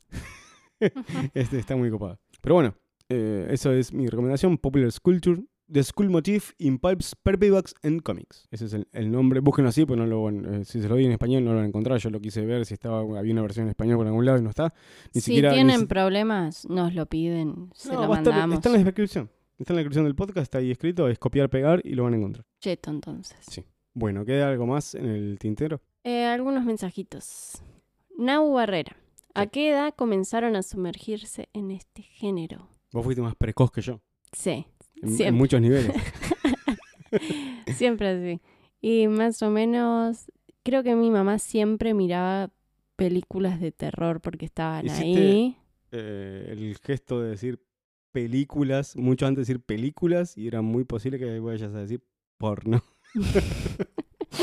Bueno, mi mamá veía a veces películas de terror como le- la del heladero y le daba miedo, eh, los tomates asesinos, bueno, películas tontas de Oh, terror. tomates asesinos, mirá esa melancolía que me traes. Eh, creo que la primer película de terror que vi cuando era muy chiquitita fue Tremors y me daba muchísimo miedo, mal. Hermosa, hermosa. era película. muy, muy Me, chiquita. f- me encantaba, me, me- me gustaba muchísimo Tremors. Y después ya eh, como un gusto particular mío de decir quiero ver películas de terror, más o menos a los nueve, porque estaba mucho tiempo en la casa de, de mi padrino y mi prima se compraba muchos DVDs de, de terror, y entonces tenía La Masacre de Texas. Creo que películas sí que yo elegía ver cuando iba allá era Jeepers Creeper, entonces me quedaba ahí viciando películas de ese estilo. Puta Obviamente madre, me-. Obviamente me cagaba en las patas y me daba muchísimo miedo. Eh, tengo siempre recuerdo ese de haber ¿Vos pasado una años noche, Jeepers Creepers? pero mm, me acuerdo que eh, estaba el ciclo de Kuchevaski. Habían pasado una película que después la busqué para ver qué era lo que me había dado tanto miedo, que me fijaba atrás de las cortinas del baño, que me había puesto a llorar y mi tía me dijo que era todo mentira, que, que no me tenía que poner mal. Era terror en la morgue. Y cuando la vi, es horrible la película, porque hay como un caniche horrible. zombie, sí, Ah. eh, es, es muy bizarra. Y para mí era como lo más aterrador que había visto en mi vida, ¿viste? Porque los mo- los muertos se levantaban en la morgue y había una psíquica que era, viste que mm, supuestamente los equipos policiales en las búsquedas de homicidios llevan a una parapsicóloga. Ujú. Entonces esta vidente se había dado cuenta que algo estaba pasando en la morgue y, y, bueno, había Hay toda una ponerle. cosa sobrenatural y a mí me asustaba muchísimo, muchísimo. Pero sí, el- lo mío arranca hace mucho tiempo. ¿Lo tuyo, Mati? No, yo arranco más de grande. Yo después de los 20. Después de los 20 era muy cagón de pendejo. Muy, pero muy cagón. Me, me daban mucho, soñaba. Sabía de la existencia de Freddy y de Jason, así, como Freddy y Jason, no sabía que llamaban Viernes 13 ni Pesadilla, y Chucky. Y me daba terror yo, la idea de ellos. No podía concebir ver una película de, Claro. de esos. Digo, yo soñé al día siguiente ver El Fugitivo.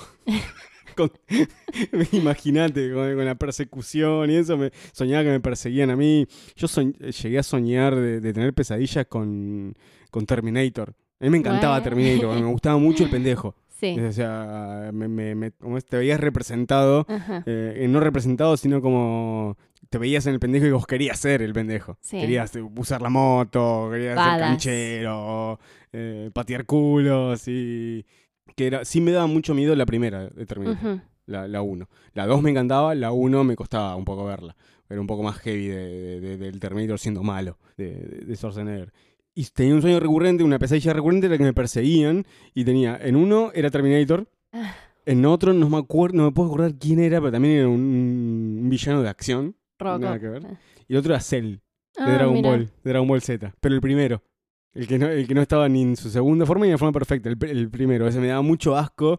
eh, no me daba miedo mirarlo, pero soñé y me dio una pesadilla Claro, con te, ese personaje. pegaba por ahí. Lo único que recuerdo, eh, ahora pensando de, de chiquito, es Le temes a la oscuridad. Que No me Claro. acuerdo si era Nickelodeon, en Fox Kids, donde mierda Sí. era que lo pasaban. Bueno, escalofríos también era claro, algo muy, ese muy era, como para petes para mí. Era escalofríos, era el que, oh, este, la esponja asesina, qué poronga Bueno, pero no todos eran la esponja Bueno, pero yo había visto un par que no me habían gustado y Le temes a la oscuridad me gustaba esa cosa de Sí, eh, la reunidos fogata. en, en la fogata contando las historias. Está Eh, muy bueno. El otro día vimos un capítulo de Escalofríos, que, este- que el del coso del pirata que estaba en la pileta. No, ese es Le temes a la oscuridad. Porque ese, Ah, bueno, ahí está. eh, Era, era- ese buenísimo, hasta hoy me parece Bueno, buenísimo ese. Ese a mí me había traumado muchísimo. Yo lo veía eh, antes de ir al colegio. Yo iba al colegio a la mañana, me levantaba muy temprano, entonces imagínate, casi 6 de la mañana, todo re oscuro, Oh. recién levantado y veía eso, era como, te daba como una cosita medio tétrica, verte 6 años, 7. Y cuando vi ese capítulo, lo pueden buscar, está en YouTube, como dijo Mati. Eh, creo que es El fantasma en la piscina o algo así. Eh, El único recuerdo de, de, de los que vi, Sí. no, no vi todos ni en pedo, los enganchaba y los miraba, pero me daba miedo, entonces no miraba a todos. Es el que de uno es un pibe que va como estas eh, casitas de terror de Halloween, Sí. queda flayado con un payaso. Un payaso maligno. Y la única escena que me acuerdo, pero zarpada patente, que me da mucho asco, que era el pibe llegaba a la noche, los padres no estaban y le habían dejado fideos en la cocina que se tenía que recalentar. Y él los Ah. saca y es un masacote de fideos y bueno, a partir de ahí está solo en la casa y lo atormenta de vuelta este, la figura esta del, pasa- del payaso que le había visto en, en la casita de terror. Es el único que, me- que yo me puedo acordar realmente, pero me acuerdo que, que- que- veía y me daba miedo y a veces no terminaba de ver los capítulos. Así que lo mío para meterme realmente fue más, más de grande. Pero, pero bueno, eso es más o menos nuestros primeros pasos en el terror, Nabu. Un saludo grande. Matt Krillin, Sí. ese Oh, personaje, mira. Mira. Ese, ¿Qué opinan de la oleada de adaptaciones de Stephen King? ¿Les gustó Doctor Sueño? Bueno, ya habrás escuchado. Sí. nos gustó mucho Doctor Sueño. Y las adaptaciones de Stephen King, bienvenidas sean, ¿no? Por lo menos de mi parte. Sí. El bueno Stephen se está llenando de guita. y alguien que, que nos regala historias copadas, está bueno que se llene de guita. Prefiero que se llene de guita Stephen King y no Netflix. Prefiero un tipo que escribe cosas copadas y no un conglomerado de empresarios. Em, las historias de él, o sea, oscilan. Historias geniales, historias de poronga, adaptaciones muy buenas, adaptaciones de poronga.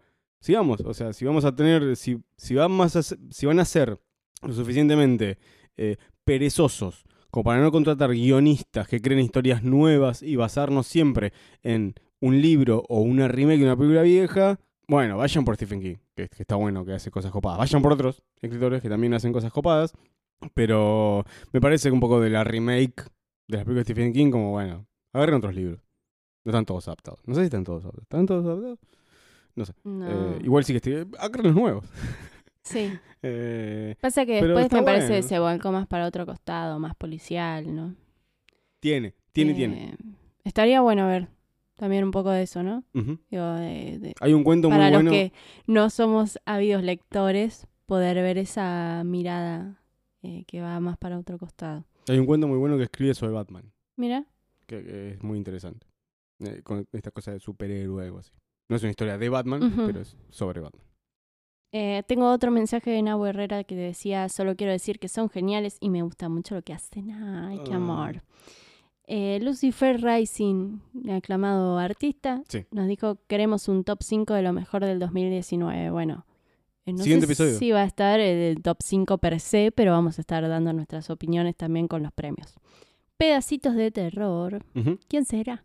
Dice, quiero Ya sé cómo pedir... se llama. ¿Ah, sí? Carla. ah, Carla. Bueno, un abrazo, Carla. Dice, Porque nos sigue en Twitter también. Ah, y el nombre de ella. Eh, Siempre decía Autolita, ¿viste? Claro. Esas cosas de- del Instagram. Quiero pedir lo mismo de siempre, que el podcast dure muchas horas. Abrazo. Este va a ser. Sí, es- este, este, está va a ser un récord, ¿eh?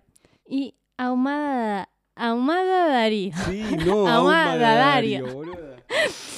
Está claro que les gusta el terror en las pantallas, pero ¿les interesan las cosas sobrenaturales? Poco y nada, la verdad. Las historias de gente que tuvo encuentros sobrenaturales o experiencias naturales, la verdad. En un momento era un poco de buscar sobre Sí. las películas que estaban basadas en hechos reales. Volvía medio manija y me ponía a buscar la de, uh, está basado en hechos reales y cosas. Le perdí el gusto. Después sí. Sí, porque uno ya va entendiendo más o menos cómo se manejan la- las películas y los negocios en general y es como que Sí, descrees pero de no sé, hay todo, gente le gusta. Eh, eh, bueno, en lo personal sí, hablo, eso. ¿no? Yo tuve una época de adolescente en la que me interesaba mucho, pero me, me gustaba la cosa eh, personal, ¿no? Como hablar con una persona che, ¿alguna vez viste algo? ¿Conoces a alguien que haya visto algo? O sea, me, me gustaban esas historias porque eh, es como que en esa leyenda urbana siempre encontraban la forma de, eh, de darte el plot twist, ¿viste? Como, sí, y entonces ella sentía siempre que su vecinita estaba fría, pero no se daba hace 20 cuenta. Y en Siempre esa casa se murió, bueno, ¿viste? Pero cuando sos chico es como que. Esa casa se murió. en esa casa se murió, Ah, estúpido. Bueno, hay casas que se mueren también, Sí. ¿no viste? Mira el hotel. A verlo. Ah, mira. Mira Gil. Eh, pero bueno, siempre me, me llamaba mucho la atención eso. Aparte, yo tenía muchos amigos en el colegio que tenían familia en el interior. Eh, bueno, todos tenemos familia en el interior, ¿viste? Entonces siempre hay alguien que te cuenta de que está la, no, se la luz mala es así. Ay, qué mal, Mati. Nunca te van a poder contar las historias de- del chancho sin cabeza y esas cosas. El Muy de campo. Lo Kumara. Sí, bueno, pero e- es, interesante, ¿no? Eh, a veces escuchar eso. Por eh, ese lado puede ser que me, que me lleguen a gustar. Me gustan las eh, leyendas de monstruos rioplatenses. Sí, bueno. Eso sí me gusta. Eh, yo tenía una compañera, ah, pasa a contar, ¿viste? La tipa, pero esta es No, cuenta historia de terror. Eh, bueno, pero cuento que era una que me había... ¿Por qué me.? ¿Qué es este secuestro del aire del podcast? y por- bueno, porque puedo. Me tenía una compañera en el colegio, Mayra, te mando un besito, eh, que viajábamos en el micro juntas al colegio.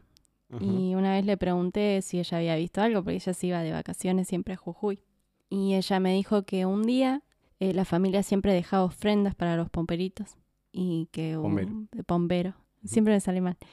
Eh, y bueno, que dejaban ofrendas y que esa vez ella se lo había comido o algo así. Bueno, como que Le cagó la ofrenda al petiso. Y dice, bueno, ya que está, me, me lo como yo. Y bueno, eh, dice que en un momento empezó a ver cosas afuera de la casa y que le empezaron a tirar piedras. Y que bueno, llevaron eh, la familia algo afuera y, y se calmó todo. No le tenés que abrir no, ni no tenés que dar vuelta para mirarlo si te chifla en la calle. Y otra que me habían contado que me había asustado mucho ahora, que me acuerdo, es que mi mejor amiga tenía a su padrino que vivía en Villa Langostura. Y ahí es como que se usa normalmente vender esos duendecitos como los que vos tenés en la cocina, ¿viste? Sí. Y cada duende supuestamente tiene como sus cosas que vos le das ofrenda, no sé, a uno le tiene que poner ese tiene mi plata. hija que es como los trolls. Claro. Y cada uno es como que representa algún duende en especial. eh, por ejemplo, a algunos les da chocolate o whatever. Sí, el mío tiene adosado 20 pesos. Sí. Bueno, La chica eh, se dio maña con porcelana fría y empezó a recrear los suyos para vender a los turistas, porque como sabes, ahí en el sur todo te lo venden. Y dice que eh, obviamente ella no tenía una creencia particular para con los duendes y que un día todas las alacenas de la cocina se empezaron a abrir y a cerrar de una forma muy zarpada. Bueno, le echaron la culpa a los duendes, lo vendieron a toda la mierda y supuestamente nunca más pasó, pero dice que se impresionó de la, la fuerza en la que se abrían Mira. Las alacenas. Eso siempre me había dado miedo. Bueno, transformando directamente este podcast en contando historias Anécdota. sobrenaturales, mi hermano dice que Oh, eh, sufrió encuentro de duendes en esta misma casa donde estás. eh, Sí, bueno, tu mamá lo dice siempre. es Yo que miro, ella dijo, ¿viste? nos fuimos de vacaciones, no me acuerdo en qué momento nos fuimos, mi viejo, mi vieja y yo, y dejamos a mi hermano solo. Generalmente, obviamente debe haber sido cuando él alcanzó la pubertad y dijo, me chupan un huevo, no voy con, la- con ustedes a ningún lado más, me quedo en casa. Eh, y dice que mm, siempre se levantaba con una alarma apagada. Tenía un reloj despertador Ujú. al que siempre se le apagaba la alarma. Y siempre se despertaba tarde. eh, porque, y eso mi vieja cuando dijo, sí, son los duendes de la casa. Así como muy campante, Sí, como sí. sí, son los duendes que hay acá en la casa. La concha de la madre. ¿Cómo de duendes de la casa? Pero bueno, eh, volviendo a lo que realmente me interesaba, que eran las- Eh, anécdota también de tu Bueno, mamá. puta. Que yo le dije, bueno, pero ¿cómo son los duendes? Pues yo me imaginaba una cosita, viste, como los peques, viste, lo, el- la y me dice, no, así. no". Y me señala que era alto como Tiago. ¡Ay, me la caí! Eso no es un duende. Eso es un enano viviendo en la cena de casa. Pero bueno, sí. Fue como no era lo que me esperaba. Eh, no, lo que realmente me interesa, no porque crea, sino por esta forma de cómo se contaban las leyendas, era eso, lo, lo de los monstruos rioplatenses. Locumara, la Egeye, eh, el familiar. El familiar creo que se más me gusta porque está metido con la historia de la dictadura. eh, acá en la Argentina, porque supuestamente el familiar es un perro del demonio, el cual es em, compañero de los capataces de los ingenios azucareros que se alimentaban de los obreros rebeldes. Si vos tenías ideas políticas que diferían a las del capataz, desaparecían un, un tipo. O sea, Sí. era lo que pasaba en la dictadura, pero se contaba la historia que era el familiar el que se comía a, a los obreros, que saciaba su hambre de esa forma, y solamente se lo podía atacar, no se lo podía matar, pero se lo podía eh, hacerle frente dando vuelta un puñal con el- la cruz que se forma con la empuñadura, eh, que se lo podía retener así. Pero era como una excusa, una leyenda que se había creado para chupar gente, ¿no? Por la Ujú. dictadura. Eso me parece muy interesante. La Okumara también está muy buena. Y así, sin solución de continuidad, esto se transforma en un chivo y pueden encontrar algunas de esas Sí. eh, historias en el fanzine de Sarmiento Sangriento, el número uno, que fue la nota que hicimos sobre, creo que están, hay cuatro o cinco de las leyendas eh, un- resumidas, ¿no? De, de estos monstruos rioplatenses. Bueno, si no hay nada más y ya hemos hablado con los mensajes, esto va a ser todo por el episodio número 14 Sí. comienza un año donde esperemos tener un poco más de continuidad eh, grabando. Por lo menos ya tienen otro ya para escuchar, porque en simultáneo salió el de los premios eh, Tierra Negra, que ya pueden escuchar los resultados y los ganadores. Veremos si este año tenemos algunos eh, episodios crossover con algunos otros podcasts que, con los que Ah, estuvimos hablando. sí. Con alguno que nos debemos hace bastante, que no quiero decir para no quemarlo, pero que, que- que estuvimos ahí de juntarnos con Mariano, voy a decir nada más. Eh, eh, pero nunca se, nunca se nos dio. Las dos o tres veces que nos íbamos a juntar, siempre por H o por B, no podíamos. Pero es algo que, que- que quiero hacer. Eh, nos invitaron de otro también, que tampoco se dio, que tenemos ese, esta cosa de vivir en el culo del mundo. de- con Urbano con respecto a Capital se nos complica. Pero esperemos poder hacer porque son gente muy copada también. Pero Eso bueno. sí laburan de verdad. Sí, eso sí laburan de pues laboran, bien- laboran. Pero bueno, esperemos que este año sea otro buen año para el terror. Para Tierra Negra también. Esperemos. sí, Y para ustedes, ay, los queremos mucho. Nos vemos. Que en nos el lleguen muchos regalitos de gente que quieren que le reseñamos cosas. Que Ay, sí, manden, manden lo que sea. Manden plata, si quieren paso mi CBU, así podemos... eh, Ah, sí. Inviten a la Javan Premier, manga Claro. de chotos. Recaliente. Si yo quiero ir a alguna ahí, No vas a poder, porque van a ser en un martes a las 3 de la tarde. Vos dormís los martes a las 3 de la tarde. No importa, bueno, me levanto. Para una van premier me voy de vestido. Eh, Me voy como quieran. Me puedo ir de zombie. Voy Puedo hacer también. Bueno, ya lo he hecho y ni siquiera para entrar una entrada. Lo hice sin que me pagaran Sí. ni me dieran nada. Así que bueno, nos invitan. Ya saben, Tierra Negra Terror, nuestro Instagram. Los esperamos ahí. Hasta el próximo programa, Sofía. Hasta el próximo. Chao, chao. Este podcast fue presentado por Sarmiento Sangriento Festival de Terror. Tierra Negra forma parte de la red de podcast de Kermés de miércoles. kdmradio.webly.com Seguinos en Instagram como Tierra Negra Terror. Mandanos tu mensaje a tierranegraterror.gmail.com Producido por Matías Beltrando y Sofía Frank. Grabado y editado por Disco Cuadrado.